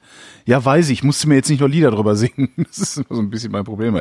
Ähm, du läufst ja, nicht? Äh, warum ja. ich dich ja nach wie vor beneide, weil ich meinen Arsch immer noch nicht hochgekriegt habe. Äh, wusstest du, dass Laufen gesund ist? Tatsache. Ja, es ist irre, oder? Das ist irre, ja. ja. ja ähm, und zwar nicht nur, nicht nur so gesund, wie wir äh, das im Rahmen der Binsenwissenschaft äh, ja wissen, wie wir alle wissen, dass Laufen gesund ist, sondern es ist auch äh, gut fürs Gehirn. Sie haben ähm, Mäuse mit Defekten am Kleinhirn laufen lassen also ne, Mäuse mit defektem kleinen, äh, mit mit Laufrad, Maus ohne Laufrad äh, und die Mäuse, die im Laufrad laufen konnten, äh, bei denen hat sich der Defekt im Kleinhirn repariert. Also das Gehirn hat sich regeneriert. Ähm, sie vermuten. Dann müssten die Astronauten vielleicht zum Mars laufen. Dann müssen sie genau. Oder äh, das Raumschiff wird durch ein Laufrad angetrieben. Das kann man ja sicherlich auch irgendwie. Ähm, also riesengroße so, so Raddampfer im All mit Astronauten, die da außen. Genau. Da ist jetzt nur die Frage, was, das muss ein ziemlich großes Rad sein, um dann im Sonnenwind noch irgendwie ein bisschen Vortrieb zu erzeugen. Ja, ach, was da anscheinend, also was da anscheinend passiert ist, dass äh, ein ähm, ähm, Wachstumsding, sie ein Wachstumsfaktor namens VGF, äh, was auch immer das ist, da steige ich dann aus. Verfassungsgerichtshof. Verfassungsgerichtshof, genau. Ja. Äh, also dieser Wachstumsfaktor ähm, ist, wenn du läufst, also in, in Mäusen, äh, wenn die Maus läuft, ist dieser Wachstumsfaktor stärker vorhanden und ähm, hilft irgendwie dabei, die Myelinschutzhülle, also diese Hülle um die Nerven äh, äh, herum, zu ja besser aufzubauen und sowas. Ja. ja. Ist jetzt die Frage, ob das im Menschen auch so ist, aber kann man sich ja angucken. Muss man ja nur mal irgendwie dein Gehirn und mein Gehirn nebeneinander legen und dann werden wir das ja sehen, weil ja. ich kriege hier den Arsch nicht hoch, habe ich ja schon mal gesagt. Ja. ja, dann machen wir das. Treffen wir uns demnächst zum Gehirnvergleich. Genau, ich habe noch was mit Gehirnen übrigens. Ja. Äh, und zwar äh, betrifft es Frauengehirne. Ja? ja. Wir wissen ja, Frauen haben kleinere Gehirne als Männer, darum können die nicht Auto fahren. Ah, ich höre gerade aus der Regie, das wissen wir gar nicht. ja. ähm, Sie haben sich äh, Wissenschaftler und zwar äh, Kopenhagen, Schweden, ne? Ja, schwedische mhm. Wissenschaftler haben sich, nee, Dänemark. Dänemark, ja. peinlich. Äh, dänische Wissenschaftler haben festgestellt, äh, wenn Frauen schlafen, ähm, ist das gut für deren Gehirnleistung? Wenn Männer schlafen, ist es egal. ähm, Männern hilft, äh, wenn sie Nickerchen machen. Also mhm. Gehirne von Männern arbeiten nach Nickerchen besser, Gehirne von Frauen arbeiten nach ordentlich Schlaf besser.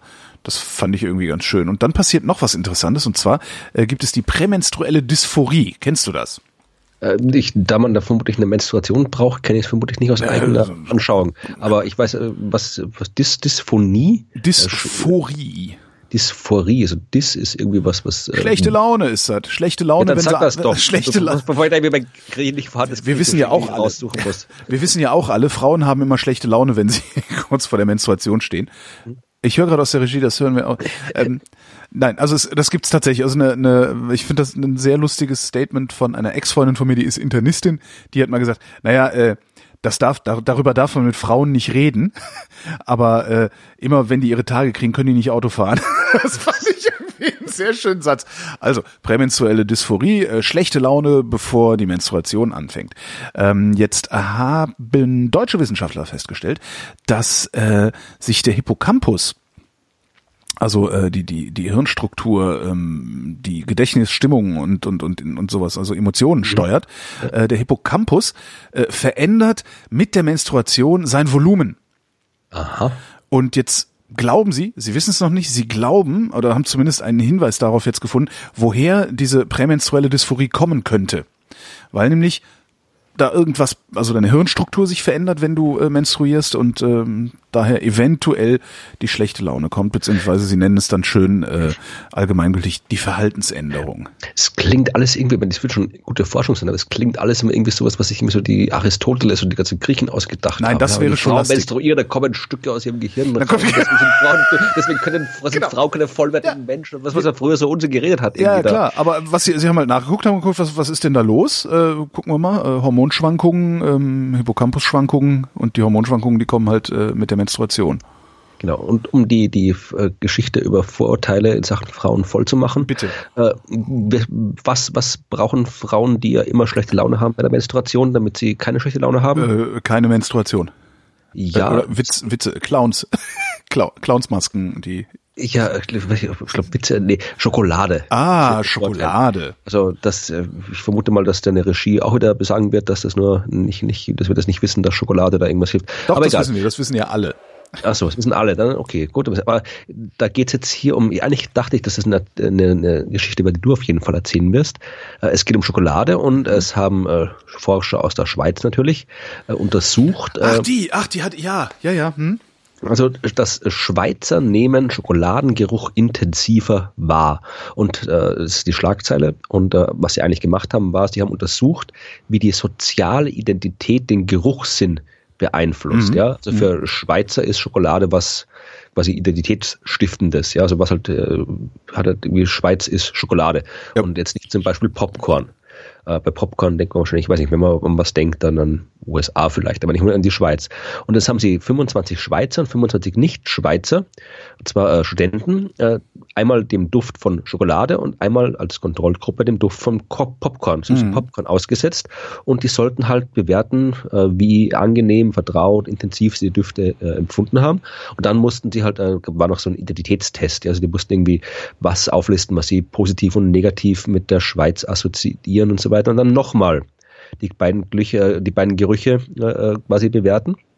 Und äh, hat sich gezeigt, die Schweizer äh, Probanden haben im Vergleich zu den Nicht-Schweizern den Schokoladenduft als intensiver als die Nicht-Schweizer äh, bewertet. Mhm wenn sie beide, auch, auch wenn, selbst wenn beide Gruppen mit den, diesen anderen Tests schon sensibilisiert auf Schweizer Identität waren. Ja, mhm. das hat also nichts geholfen, wenn du quasi als Nicht-Schweizer äh, ständig irgendwie mit der Schweizer Identität konfrontiert worden bist. Deswegen hast du den, den, ja. den äh, Schokoladengeruch trotzdem nicht intensiver wahrgenommen. Nur wenn du Schweizer warst. Das bedeutet natürlich, äh, also die Conclusio wäre dann, Schweizer wird man nicht, indem man sich einbildet, einer zu sein.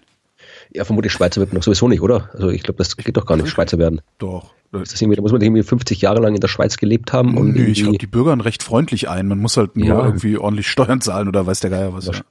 Ich frage mich gerade irgendwie, was, wenn die Studie jetzt quasi, das ist halt in der Schweiz, ich würde gerne wissen, was, was, äh, wie das mit anderen Ländern aussieht, ob es jetzt irgendwie auch da funktioniert und was man da für Gerüche nehmen würde. Also was wäre jetzt quasi der, der Geruch der deutschen Identität? Kohl. Kohl. Was den Kanzler oder ist das nee, Gemüse? Nee, nach Kohl riecht es, wenn die deutsche Seele kocht. die Volksseele kocht. Ja, ja, ich, aber, ja das habe ich habe mich, als ich das gelesen habe, habe ich mich das halt auch gefragt. Was ist eigentlich ein deutscher Geruch? Keine Ahnung. Ein österreichischer Geruch. Ein österreichischer äh, Wiener Schnitzel. Das riecht nach Tierfett. Tierfett ist aber auch nicht so richtig schön. Kommen wir, kommen wir da mal weg. Ähm, ich habe ja Bluthochdruck. Darum interessieren mich Nachrichten über Bluthochdruck immer ganz, äh, ganz gewaltig. Was ganz witzig ist, ist ja, dass ständig auch ähm, die äh, empfohlenen Blutdruckwerte angepasst werden. Ne? Mal ist 130 zu 80 gut, mal 120 zu 70, mal 150 zu 100 und sowas. Aber da will ich nicht hin, sondern ähm, es äh, scheint, was heißt scheint? Es scheint nicht nur so zu sein, sondern es ist so, ähm, dass Blutspenden gegen Bluthochdruck hilft. Ja, raus, die Charité, rein. Die, genau. Trepanation. Muss einfach ein Loch im Kopf bohren, dann geht das. Äh, die Charité, da, an der Charité gibt's ja so ein etwas fragwürdiges ähm, Institut, also diese, diese äh, von der Carstens Stiftung finanzierte äh, alternativmedizinischer, äh, wie heißt das da, äh, Lehrstuhl oder so ähnlich. Ähm, die haben eine Studie gemacht, die haben 290 Probanden sich angeguckt ähm, und haben die viermal im Jahr einen halben Liter Blut spenden lassen mhm. ähm, als moderne Form des Aderlasses, wie sie selber sagen. Äh, und ähm, bei einer Hälfte der Teilnehmer hat das dazu geführt, dass äh, der Blutdruck sich gesenkt hat. Und zwar nicht nur direkt nach der Spende, wo das Blut noch fehlt im Körper, sondern auch ähm, nachdem der Körper das Blut schon neu gebildet hatte. Okay, und wie geht das? Das äh, wissen wir nicht. Wir wissen Aha. nur, dass es das gemacht hat. Warum es das gemacht hat? Der eine Verschwörung der Blutspendelobby. Äh, kann auch sein, aber man muss ja nicht dahin gehen, wo man ein Brötchen und einen Kaffee kriegt, also, äh, sondern man kann ja auch dann zu, äh, hier, wie heißt der Laden? Hämer, glaube ich, ne? Da kriegst du richtig Kohle, wenn du Blutspenden gehst. Echt? Ich dachte, das ist nur für Plasma. Äh, für Plasma kriegst du noch mehr Kohle, glaube ich sogar. Ach so. Also für Blut war, weiß ich nicht mehr, ich weiß die Zahlen nicht mehr, aber Blut war irgendwie, die dürfen damit auch nicht werben auf ihrer Webseite und sowas. Ähm, Blut war, glaube ich, ein 20er, Plasma ein 30er oder irgendwie so. Also das, das, ist jetzt, das jetzt, wir haben es über Podcasts, oder wie? genau. habe ich aber, habe ich ewig nicht gemacht. Also müsste, müsste ich echt mal, mal hingehen. Ich habe noch nie, ich habe tatsächlich noch nie Blut gespendet. Äh, ich habe das also gemacht, nicht, also nicht, lange nicht, ist das her, sehr lange ist das her. Also nicht, nicht, nicht weil ich nicht wollte, aber es ist immer, immer wenn ich, wenn ich beim Bundesheer war, da musstest du quasi immer so, oder musstest halb freiwillig quasi immer zum Blut spenden, aber mhm. jedes Mal, wenn wir quasi dran waren, hatte ich wieder irgendwie, einmal hatte ich irgendwie ein Medikament genommen, das andere Mal hatte ich irgendwie eine Erkältung, dann wollte ich mal irgendwie in Jena irgendwie mal Blut spenden gehen, da war dann auch wieder, nee, irgendwie das, das, das, das Mittel, das sie gerade in den Darm nehmen oder sonst irgendwas, das ist, ich habe es immer irgendwie nie geschafft, weil mein Blut war nie gut genug. Hm. Ich, also bei ja, mir ist das wirklich, das ist, ich weiß gar nicht, wie lange das her ist. Da war ich noch Schüler, da bin ich mal Blutspenden gegangen. Dafür gab es dann auch irgendwie 25 Mark. Und danach war ich dann bei, wie hieß sie denn? Eine Mitschülerin auf einer Party und habe ein Kölsch getrunken. Und war dermaßen stramm, als hätte ich einen halben Kasten drin, so gefühlt. Das war irgendwie ganz nett. Das ist praktisch. Das ist wirklich praktisch. Dann gehst du Blutspenden, kriegst irgendwie 20 Mark, äh, holst dir davon ein Bier für zwei, bist total besoffen, hast immer noch 18. Billiger geht's wirklich nicht. Sogar noch genau. zwei verdient. Das Paleozän-Eozän Temperaturmaximum. Äh, ja, das ist, äh, eine, das ist durch. Warte mal, Paläozän, Eozän, Temperaturmaximum. Paläozän ist aber doch länger her, ne? Ja, das ist äh, vor 55 Millionen Jahren. Ach, dann ist ja gut, dass es vorbei ist. Ja. Wie war denn das Ja. Maximum da? Da war es heiß. Hm. Also es war tatsächlich äh, die durchschnittlich, also äh, durchschnittlich äh, 18 äh, Grad heiß war es vorher und dann war es 23 Grad Durchschnittstemperatur vor 55 Millionen Jahren. Das war das Paläozän, Eozän Temperaturmaximum. Und äh, also das ist natürlich interessant, sowas zu erforschen, weil äh, es bei uns ja auch gerade wieder heiß wird und das ist ja auch deswegen auch der Klimawandel, also da gibt es ja diese, die- was mich immer so nervt, diese ganzen, äh, nicht, nicht, nicht diese, diese, die Klimawandelsleugner, die nerven mich sowieso, die halt einfach sagen, es gibt's alles nicht oder sonst was, aber viel mehr nerven mich so diese, diese, diese bedächtigen Klimawandel. die, die, Pseu Pseudobedächtig, ja. Naja, ja, also, ja, es war ja früher auch das Klima immer wärmer. Also ja, stimmt, natürlich war es früher mal, aber wenn wir früher aber gelebt nicht, haben, aber hat, genau, erstens wären wir da auch ausgestorben, zweitens Genau. äh, ist es nicht innerhalb von 50 Jahren brühend Ja. heiß geworden. Ja. Ist es- Und, und selbst wenn es, wenn's, äh, wenn's, ist ja egal, es ist ja, äh, wenn, nur weil es früher heiß war, heißt das nicht, dass es heute nicht auch scheiße ist, wenn es heiß wird. Ja, also nur weil früher irgendwas schon mal war, wenn früher ist doch irgendwie, früher ist auch, ist auch ein anderer Planet auf die Erde gefallen, ja, hat den Mond erzeugt. Wenn das heute passieren würde, wäre es trotzdem noch eine große Katastrophe. Also nur weil irgendwas früher schon mal war, heißt es nicht, dass es heute aus anderen Gründen wieder so sein kann und heißt nicht, dass es nicht, dass es nicht auch scheiße wäre. Also äh, und abgesehen davon, wie gesagt, untersuchen die Wissenschaft der äh, diese früheren Phasen ja sehr intensiv, unter anderem um rauszufinden, wie es genau war damals, wenn man weiß, was uns erwartet, wenn wir so weitermachen, wie wir weitermachen, was wir offensichtlich tun. Ähm, jedenfalls äh, haben die untersucht jetzt, also natürlich untersucht, äh, was da alles passiert worden ist. Also ja, jede Menge fiese Sachen sind da passiert. Aber was äh, tatsächlich interessant war, war der Grund, warum ist es damals so heiß geworden. Ja, also was hat es da ausgelöst, dass es passiert ist? Heute wissen wir es, sind es wir Menschen, die Kohlendioxid in die Atmosphäre schmeißen. Was ist damals passiert? Und äh, kann natürlich, äh, äh, hier geht's jetzt, äh, Geologen aus den USA haben winzige Glaskügelchen entdeckt, die von einem vermutlich von einem Asteroideneinschlag stammen. Weil wenn du äh, dann so ein großes Teil hast, dass das äh, sehr schnell mit hoher Geschwindigkeit auf die Erde prallt, dann kann es halt sein, dass dir Zeug, äh, wenn da Sand äh, dabei ist, dass dir das irgendwie zu Glas wird. Das sind so, so Impact-Gläser, die kann man dann nicht von, von Einschlag in der Wüste irgendwie findet man sowas viel, ne? Genau, was, was äh, abgesehen davon, äh, dass die Dinger an sich interessant sind, äh, sehr besonders interessant an den Dingen ist, dass die halt, dieses das Zeug wird hochgeschleudert, dieses Material, und in der Luft bilden sich diese Glaskügelchen, was heißt, dass in den Glaskügelchen Luft aus der damaligen Zeit eingeschlossen ist. Ah, Und äh, wenn du diese Dinger findest, äh, kannst du halt irgendwie gucken, wie die Luft damals war und, und dann eben auch so rausfinden, was halt dann, wie die Atmosphäre zusammengesetzt war, vorher, nachher klar. und so weiter. Und äh, da war jetzt hier der äh, die These, dass dieser Einschlag, der damals stattgefunden hat, von dem man nicht weiß, wo er war, Krater kennt man noch nicht, man hat nur ein paar so Dektite, also diese, diese Glaskügelchen gefunden, äh, dass der irgendwie äh, welche in der Schicht, äh, also der, der, man konnte die datieren, wenn man weiß, wann der war, also ihm ziemlich genau zu diesem äh, Paleo-10, Eozän-Temperaturmaximum. Und äh, jetzt gibt es halt ein paar Wissenschaftler, die meinen, dass das eine ursächliche Zusammenhang sein kann. Es gibt auch welche, die, die, die, das, die das äh, bestreiten, aber äh, hier in diesem einen Paper in Science, glaube ich, äh, kann's, äh, behaupten die halt, dass äh, einerseits der, der das Objekt selbst schon viel Kohlenstoff drin gehabt hat, weil so die Meteoriten, also Asteroiden, Kometen haben viel Kohlenstoff, können dann, wenn sie auf bestimmte Bereiche der Erde treffen, zum Beispiel äh, Meeresboden, da sind auch viele kohlenstoffreiche Sedimente drin und da ist viel gefrorenes Methan drin. Das heißt, so ein Impact kann unter gewissen Bedingungen eben auch zu einem Anstieg von Treibhausgasen in der Atmosphäre führen und äh, das äh, ist deren These. Andere bestreiten das, aber es ist wie gesagt wieder eine schöne neue Methode, wie ein Asteroideneinschlag uns Schwierigkeiten bereiten kann. ja, cool. Ach, jetzt habe ich gar nicht so was, so was Spannendes mehr hier. Was hatte ich denn überhaupt noch? Ach doch, ich habe noch, es gibt noch was Schönes. Ähm, und zwar ähm, haben britische Wissenschaftler, nee, Quatsch, amerikanische Wissenschaftler haben rausgefunden, Placebos, ja, also Scheinmedikamente, doch. äh, wirken selbst dann, wenn man weiß, dass man Placebos nimmt. Das ist aber doch schon bekannt. Also ich wusste das schon. Ach, was? Also ich hab das nicht, weil ich das eingebündet habe, sondern ich habe das schon mal gelesen. Das ist irgendwie, dass man schon weiß, dass Placebos auch wirken, wenn man weiß, dass man Placebo kriegt. Nicht so gut, wie wenn man es nicht weiß, aber dass es eine Wirkung gibt. Recht? Also ich habe das, das, das, hab das, mal gelesen irgendwo. Das ist tatsächlich noch nicht an mir vorbeigekommen. Ähm, ist auch ein ziemlich neues neues Paper, was da was da rausgekommen ist. Es gibt sicherlich mehr als einem, man kann es sicherlich ja. mehr als unter einem Aspekt erforschen. Also es könnte was sein, dass was ja. Neues rauskommt, aber dass die Tatsache an sich, die hatte ich schon irgendwo schon schon öfter mal irgendwo aufgeschnappt. Was sie halt gemacht haben, sie haben Probanden ähm, 15 Minuten lang erklärt, was der Placebo-Effekt ist. Dann haben sie den einen Medikamente gegeben, den anderen haben sie ein Scheinmedikament gegeben, auf dem stand drauf Placebo-Tabletten. Ähm, und 30 Prozent Schmerzlinderung sind bei den Placebo-Probanden äh, rausgekommen.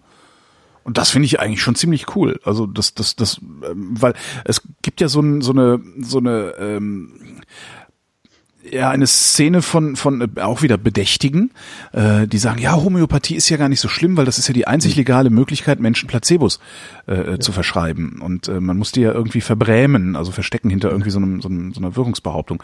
Äh, wenn wir jetzt aber nachweisen können, dass das auch funktioniert, wenn ich dir sage, hier nimm eine Zuckerpille, äh, mhm. dann kann ich auch wieder damit dafür argumentieren, dass wir äh, Homöopathie in das Reich äh, der, der Mythen verbannen, wo es halt hingehört.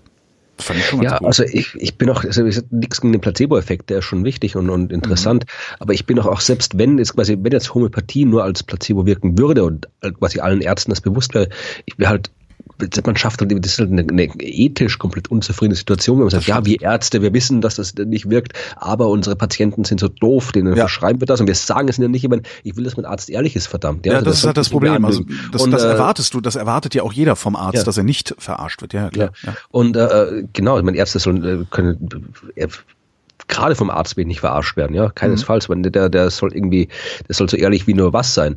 Äh, aber äh, vor allem der, der Placebo-Effekt wirkt ja auch jetzt unbedingt nicht, nicht nur für sich alleine, der ist ja, der wirkt ja eigentlich zusätzlich zu jeder Methode. Also mhm. der, der wirkt jetzt nicht besser als irgendwie eine, eine, eine reale Therapie, sondern eben immer zusätzlich. Und das wirkt ja, das heißt, man, man käme durchaus, glaube ich, auch ohne dieses, die, die, die Homöopathie als Placebo aus. Ich meine, abgesehen davon, dass es die Placebos auch gibt, wenn man weiß, dass es ein Placebo ist.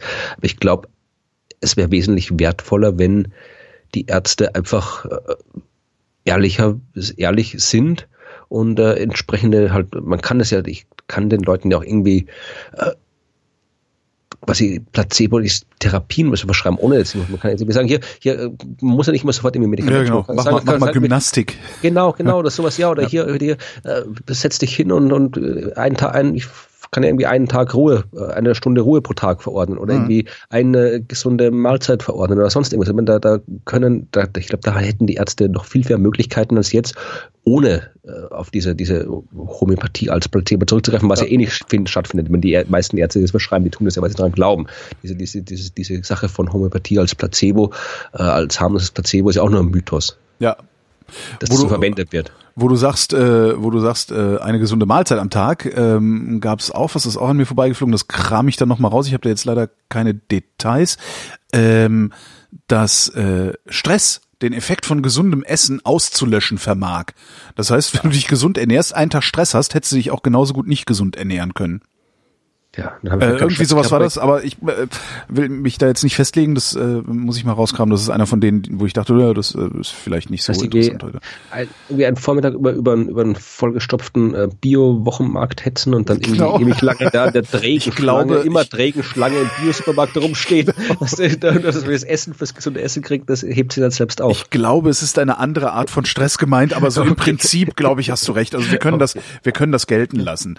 Okay, ähm, gut ich habe nichts mehr. Auch noch schön, äh, kanadische Wissenschaftler haben festgestellt, dass es einen Zusammenhang zwischen Gefühlen, also Emotionen und Temperaturempfinden gibt. Und zwar sind sie darauf gekommen, äh, als sie sich angeguckt haben, was eigentlich passiert, wenn Menschen sich schämen. Ja, dann ne, das ist ja, äh, ja. Kapillarerweiterung und so, also deine deine Temperatur, ja, deine Temperatur erhöht sich. Und dann haben sie halt geguckt, äh, was bedeutet das denn eigentlich im Umkehrschluss? Genau, es bedeutet, dass du durch Temperaturregulation, also durch Temperaturempfinden deine Emotionen beeinflussen kannst. Ne? Darum schämt man sich in der Sauna, wenn man nackig ist, oder was? Äh, nee, aber wenn du dich schämst, wenn du dich schämen solltest in der Sauna, gehst du einfach ja. raus, da ist es kälter, dann schämst du dich nicht mehr so sehr. Genau so funktioniert es. Das ist faszinierend. Hatte ich nicht, was hatte ich denn? Ich hatte hier doch noch was Schönes. Ich habe noch was, ah genau, ich habe noch ähm, was mit Quanten, was ich nicht verstehe. Dann habe ich noch was mit äh, hier. Der Nobelpreis vielleicht? Nee, doch was anderes mit Quanten. ähm, äh, unter der Cheops-Pyramide. Ähm, sind Quanten. Nee, da haben sie aber neue Hohlräume entdeckt, indem sie Myonenscans gemacht haben. Was Myonen sind, könntest du eventuell erklären, ne? Das sind ja. irgendwelche Teilchen. Das sind, das sind äh, Bionen sind quasi äh, schwere Elektronen, hm. Sind nicht stabil, das heißt, die zerfallen nach einer gewissen Zeit mhm. und die entstehen unter anderem, wenn kosmische Strahlung, also im Weltall, auf die Atmosphäre der Erde trifft mhm. äh, und äh, da dann äh, zu Teilchenreaktionen führt, wo dann eben Myonen entstehen, die dann quasi so, es gibt quasi, die kannst du noch nachweisen, also du kannst gewisse Detektoren aufstellen, dass du gewisse Myonenschauer, die irgendwie aus dem, aus dem Weltall kommen, mhm also die aus der Atmosphäre kommen und die, die zerfallen halt dann ziemlich schnell wieder, aber man kann sie trotzdem nachweisen und kann dann irgendwie aus der Menge der Myonen, kann man dann irgendwie feststellen, wann, wo kosmische Strahlung kam und so weiter. Und äh, die kann man, glaube ich, auch hernehmen, indem man, was jetzt irgendwie, die, mit denen kann man dann irgendwie halt so wie äh, genauen Details, weiß ich jetzt auch nicht, wie das mit Myonen durchleuchten da funktioniert, aber ich behaupte einfach mal, äh, ist so ähnlich halt wie, wie Röntgenstrahlung. Also die gehen halt irgendwo durch, woanders gehen sie nicht durch und dann kannst du irgendwie gucken, äh, wo Hohlraum ist und wo nicht. Aber ja, haben so, sich so Hörer das genauer erklären können. Ja, genau. Das, äh, das ist jetzt ganz hübsch, weil ähm, das ist natürlich für so Leute wie Erich von Däniken, ne, äh, ist, sind Hohlräume in Pyramiden sind ja immer der ultimative Beweis dafür, dass da noch viel mehr ist, von dem wir überhaupt nicht wissen, was und so weiter. Wahrscheinlich ist das sogar ja, schon ein, halt. ein, äh, äh, ein x-prähistorische Quantencomputer oder irgendwie sowas sind da unten. Ich mag sowas immer sehr gerne, wenn sie dann irgendwie sagen, ja, wir haben da einen Hohlraum entdeckt und dann kommen dann irgendwann so im, im, im, im Nachgang von solchen Entdeckungen kommen dann immer so aberwitzige Spekulationen auf ganz komischen Webseiten immer raus. Ich bin mal gespannt, was wir da in der Zukunft noch finden werden. Ähm, dann noch eine Kurzmeldung. Äh, der ITER, den kennst du sicherlich ja. auch. Äh, das ist unser europäisches bzw. unser weltweites äh, Fusionsgerät, mit dem wir Energie erzeugen wollen, indem wir die Vorgänge auf der Sonne nachäffen, wird teurer, als es ursprünglich mhm. geplant war. Bisher wurde es, hieß es ja immer, der ITER kostet nicht mehr als 15 Milliarden Euro. Mhm. Ähm, mittlerweile äh, wissen Sie, dass der ITER mehr als 20 Milliarden Euro kostet, beziehungsweise 20 Milliarden Euro kosten wird. Natürlich werden Sie ihn auch dafür nicht kriegen. Und ähm, jetzt äh, ist einigermaßen unklar, ob an dem Ding weiter gebaut werden wird oder ob nicht weiter gebaut werden wird, weil äh, allein die EU muss das Doppelte jetzt in den Topf werfen, wie das, was sie eigentlich vorhatte. Ich bin halt der Meinung, dass das, äh, ja, das ist halt irgendwie, es ist halt fundamentale Grundlagenforschung, wo man ja. halt nicht weiß, wie man es macht. Und insofern muss entweder man sagt, dass wir wollen das, ja. dann muss man halt nicht immer, ich finde, diese Art. Ich finde auch dieses, 20 dieses Milliarden äh, finde ich ja, nicht viel Geld, verdammt. Ist auch nicht viel Geld. Also, und vor allem das Ding ist, man muss halt immer, man ist immer so ein Stückchen, ist kein Wunder, dass es immer so lange dauert, wenn man hier, kriegt, kriegt hier mal ein bisschen Geld, da könnte hier noch ein kleines Dingchen anbauen und dann baut da mal was und in 20 Jahren ist das Ding vielleicht mal fertig und zwischendurch kürzen wir euch das Geld noch fünfmal und dann geben wir wieder ein bisschen was zurück. Also wenn man da nicht einmal vernünftig, das Ganze vernünftig machen würde, dann sagen, hier habt ihr mal eine große Menge Geld, ihr habt einen Haufen Wissenschaft Wissenschaftler, genau. ihr habt ja ein Ding, jetzt macht das mal, ja. Und dann lassen wir irgendwie zehn Jahre in Ruhe mit dem Geld und dann könnt ihr das bauen. Dann, dann kriegt man auch was weiter. Aber ich glaube, wenn man das, das, das dieses ewige, das sind halt so politische Sachen. Also ja. ich weiß nur, ähm, mir wurde dann auch mal von Wissenschaftlern erzählt, naja, äh, die EU oder oder ich glaube sogar Merkel äh, oder die Bundesregierung unter Merkel hat dann halt auch gesagt, nee, wenn das Ding mehr als 15 Milliarden kostet, beteiligen wir uns nicht daran. Und darum wurde dann der, dieser politische Preis einfach mal genannt und äh, der wird jetzt gerissen. Und auch das also ist mir vor. Kohle aus China kaufen. Ja, genau. Das, das ist das ist mir vor ein paar Jahren schon angekündigt worden, dass dieser Preis gerissen werden wird. Ähm, ja, und jetzt ist es zumindest schon mal offiziell soweit, dass es äh, 20 Milliarden statt 15 Milliarden sind und am Ende werden es dann wahrscheinlich auch 50 Milliarden gewesen sein. Und für den Fall, dass das Ding dann tatsächlich funktioniert, beziehungsweise die Technologie prinzipiell funktioniert, äh, sind 50 Milliarden dann auch nicht mehr viel Geld gewesen, finde ich jedenfalls. Nee. So, und jetzt meine letzte Meldung, das ist irgendwas mit Quanten. ähm, ich ich habe es nicht so richtig verstanden. Äh, es ist ein ähm, Experiment, äh, das braucht 30.000 Teilnehmer. Elf Institute weltweit sind daran beteiligt ähm, und es geht darum, Quantenverschränkung zu erforschen. Ja, ähm, zwei okay. Teilchen, die miteinander verbunden bleiben, wenn sie sich über beliebige Distanzen genau. äh, entfernt haben. Äh, also machst du an einem Teilchen, irgendwie, also, ne, stupst das eine Teilchen an, wackelt das andere Teilchen auch. Irgendwie sowas äh, kann man damit machen. Und mhm. äh, um da irgendwie was zu messen, ich, ich stoche gerade im Nebel, ne? ich verstehe es überhaupt nicht.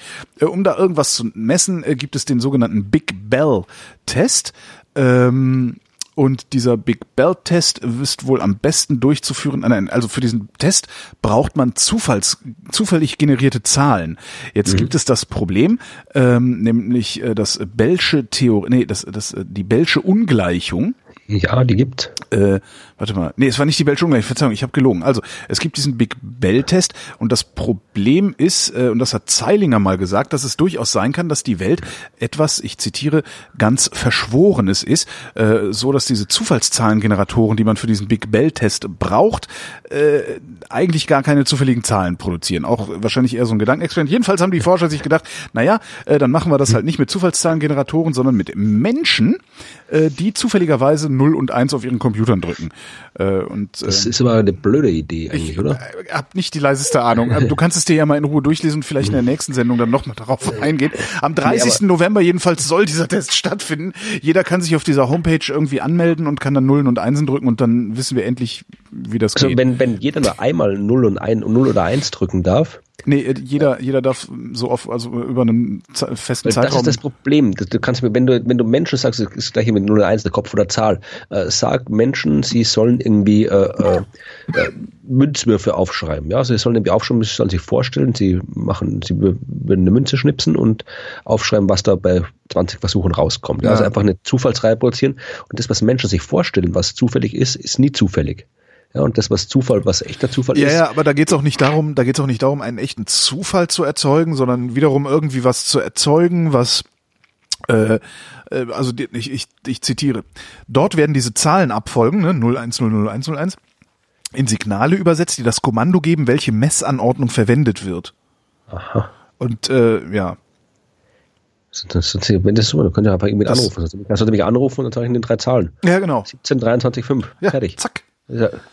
Schon hast du äh, wieder was Kompliziertes mit Quanten gemacht. Ich, also es ist nicht so richtig. ich habe keine Ahnung, was es geht. Da braucht, muss in Quantenphysik äh, Wird dann, wird dann, wird dann in den Show Notes erscheinen äh, ja. zu, zu dieser Sendung. Ähm, ja, und jetzt äh, habe ich tatsächlich auch nichts Frisches mehr zu erzählen. Oh doch, hier gibt's noch was. Gewalt. Gewalt bei Säugetieren. Interessiert dich das noch? Ähm, äh, also ein paar Wissenschaftler haben mal nachgeguckt, wie ist denn eigentlich, Affen, wie ist denn eigentlich Gewalt verteilt? Äh, haben sich äh, angeguckt, ist äh, Gewalt ein kultureller Effekt oder ist es ein biologischer Effekt? Und haben, äh, aber witzig, äh, über 1000 Säugetierarten aus äh, über 100 verschiedenen Familien, über 50.000 Jahre Stammesgeschichte angeguckt ähm, und kommen zu. Definiert. Also wenn man jetzt ist auch die Frage, wie man Gewalt definiert. Äh, also gibt's hier denn die, die Ganzfrist, ist das ist der gewalttätig? Nee, der, nee, gibt's hier auch. Warte mal, warte mal, ich gucke gerade, ob ich es noch, ob ich noch finde. Ähm, es ist schon irgendwie ja, irgendwie Aggression mit tödlichem Ausgang oder irgendwie sowas. Also ja. irgendwie so. Ähm, was sie jedenfalls äh, gemessen haben, das fand ich ganz spannend, ist, äh, je näher die Stammesgeschichte, also du guckst ja an Stammen, je näher die Stammesgeschichte den Primaten kommt, desto höher liegt die Rate der sogenannten innerartlichen äh, Aggression also der Gewalt, mhm. die da passiert. Und was dann passiert ist, ist vor ungefähr 5000 Jahren, ähm, ist äh, bei den Primaten, also bei, in, der, in der menschlichen Kulturgeschichte, die Gewaltrate extrem angestiegen. Ähm, die Gewaltrate äh, hat betragen, also vor, vor 5000 bis 3000 Jahren äh, lag die Rate zwischen 15 und 30 Prozent. Ja, da und, haben die das Ding in den Hohlraum der Pyramiden eingeschaltet. Genau, und vor 100 Jahren erst, da sind halt Mord und Totschlag wieder runtergegangen. Heute liegt die Rate tödlicher Gewalt bei Menschen nur noch bei 0,1 Prozent. Also das 200-fache mhm. unter äh, den Steinzeitmenschen. Was ich total faszinierend finde. Aus Gründen, die ich gar nicht so genau erklären kann. Aber ich finde das so krass, dass wir uns ja. vor, vor 3000 Jahren äh, noch wie die aberwitzigen, wie die Irren die Schädel gegenseitig eingeschlagen haben und es trotzdem geschafft haben zu überleben. Das muss man auch erstmal hinkriegen. Ja, trotzdem gibt es so viele, die behaupten, die Welt wird immer schlechter und böser. Ja, das stimmt ja nicht. Da gibt's ja im Spiegel. Ja. Ich bin, habe ja dieses Jahr angefangen, den Spiegel regelmäßig zu lesen im Abonnement. Und da gibt's nee, ja. Nee, stimmt ja nicht. Das ist klar, dass es nicht stimmt, aber. Da gibt's eine schöne Rubrik, die äh, eben jede Woche erzählt, dass es die Welt immer besser wird. Das ist echt ja, sehr schön. Ja, wird's ja auch. Ja. Ob, ist halt, ist halt quasi unsere, das hat wir auch irgendwie, das ist, was wir auch in diesen, diesen Politikdiskussionen vorgekommen ist, gab es in Deutschland, in Österreich oder in den USA, immer auch in, in England, die, die ganzen Populisten, das haben, die, die haben das alle gesagt immer, es wenn die sagen, ja, die haben Angst hier, wenn die Ausländer kommen und so weiter. Ja, aber es gibt doch keine Grundangst haben. Es gibt keine, die, die, es gibt keine Fakten, die das untermauern. Ja, das ist uns egal. Es zählt das, was die Menschen glauben und fühlen mhm. und nicht das, was real ist. Ja. Und das, das finde ich immer so, so vollkommen das absurd. Ist sehr, sehr tragisch, ja. ja. Da gibt's, es gibt ja auch einen Protagonisten dieser ähm, Die Welt wird immer besser äh, These, ähm, Hans Rossling. Ich weiß nicht, ob der ja, schon mal der, über den der Weg wunderbare ist. Vorträge, hält, ja, natürlich habe ich auch schon drüber geschrieben über ihn. Da Ah, okay. schreibt, hält wunderbare Vorträge und erklärt das Genau. wunderbar. Der sagt halt, was, woran, woran merken wir denn eigentlich, ob die Welt gut ist oder schlecht ist? Das merken wir doch an solchen Sachen wie Kindersterblichkeit, das merken wir an solchen Sachen wie Gesundheit, Alphabetisierung und so. Und er weist halt nach, dass es alles immer besser wird. Das finde ich total angenehm, ja. Ja. Genau. Bei unserer nächsten Folge wird alles noch besser werden. Da wird alles noch besser sein. ja, Und genau. du äh, wirst das mit den Quanten erklären können. Da, da freue ich mich schon drauf. Also Ja, mit dem ja. Bell-Experiment-Effekt. Alles, alles. Ich werde, ja, ja, mal gucken. Genau, he's gonna fix everything. Florian Ja. Freistetter, vielen Dank. Holger Klein, ebenfalls vielen Dank. Und äh, Hörerschaft, danke für die Aufmerksamkeit.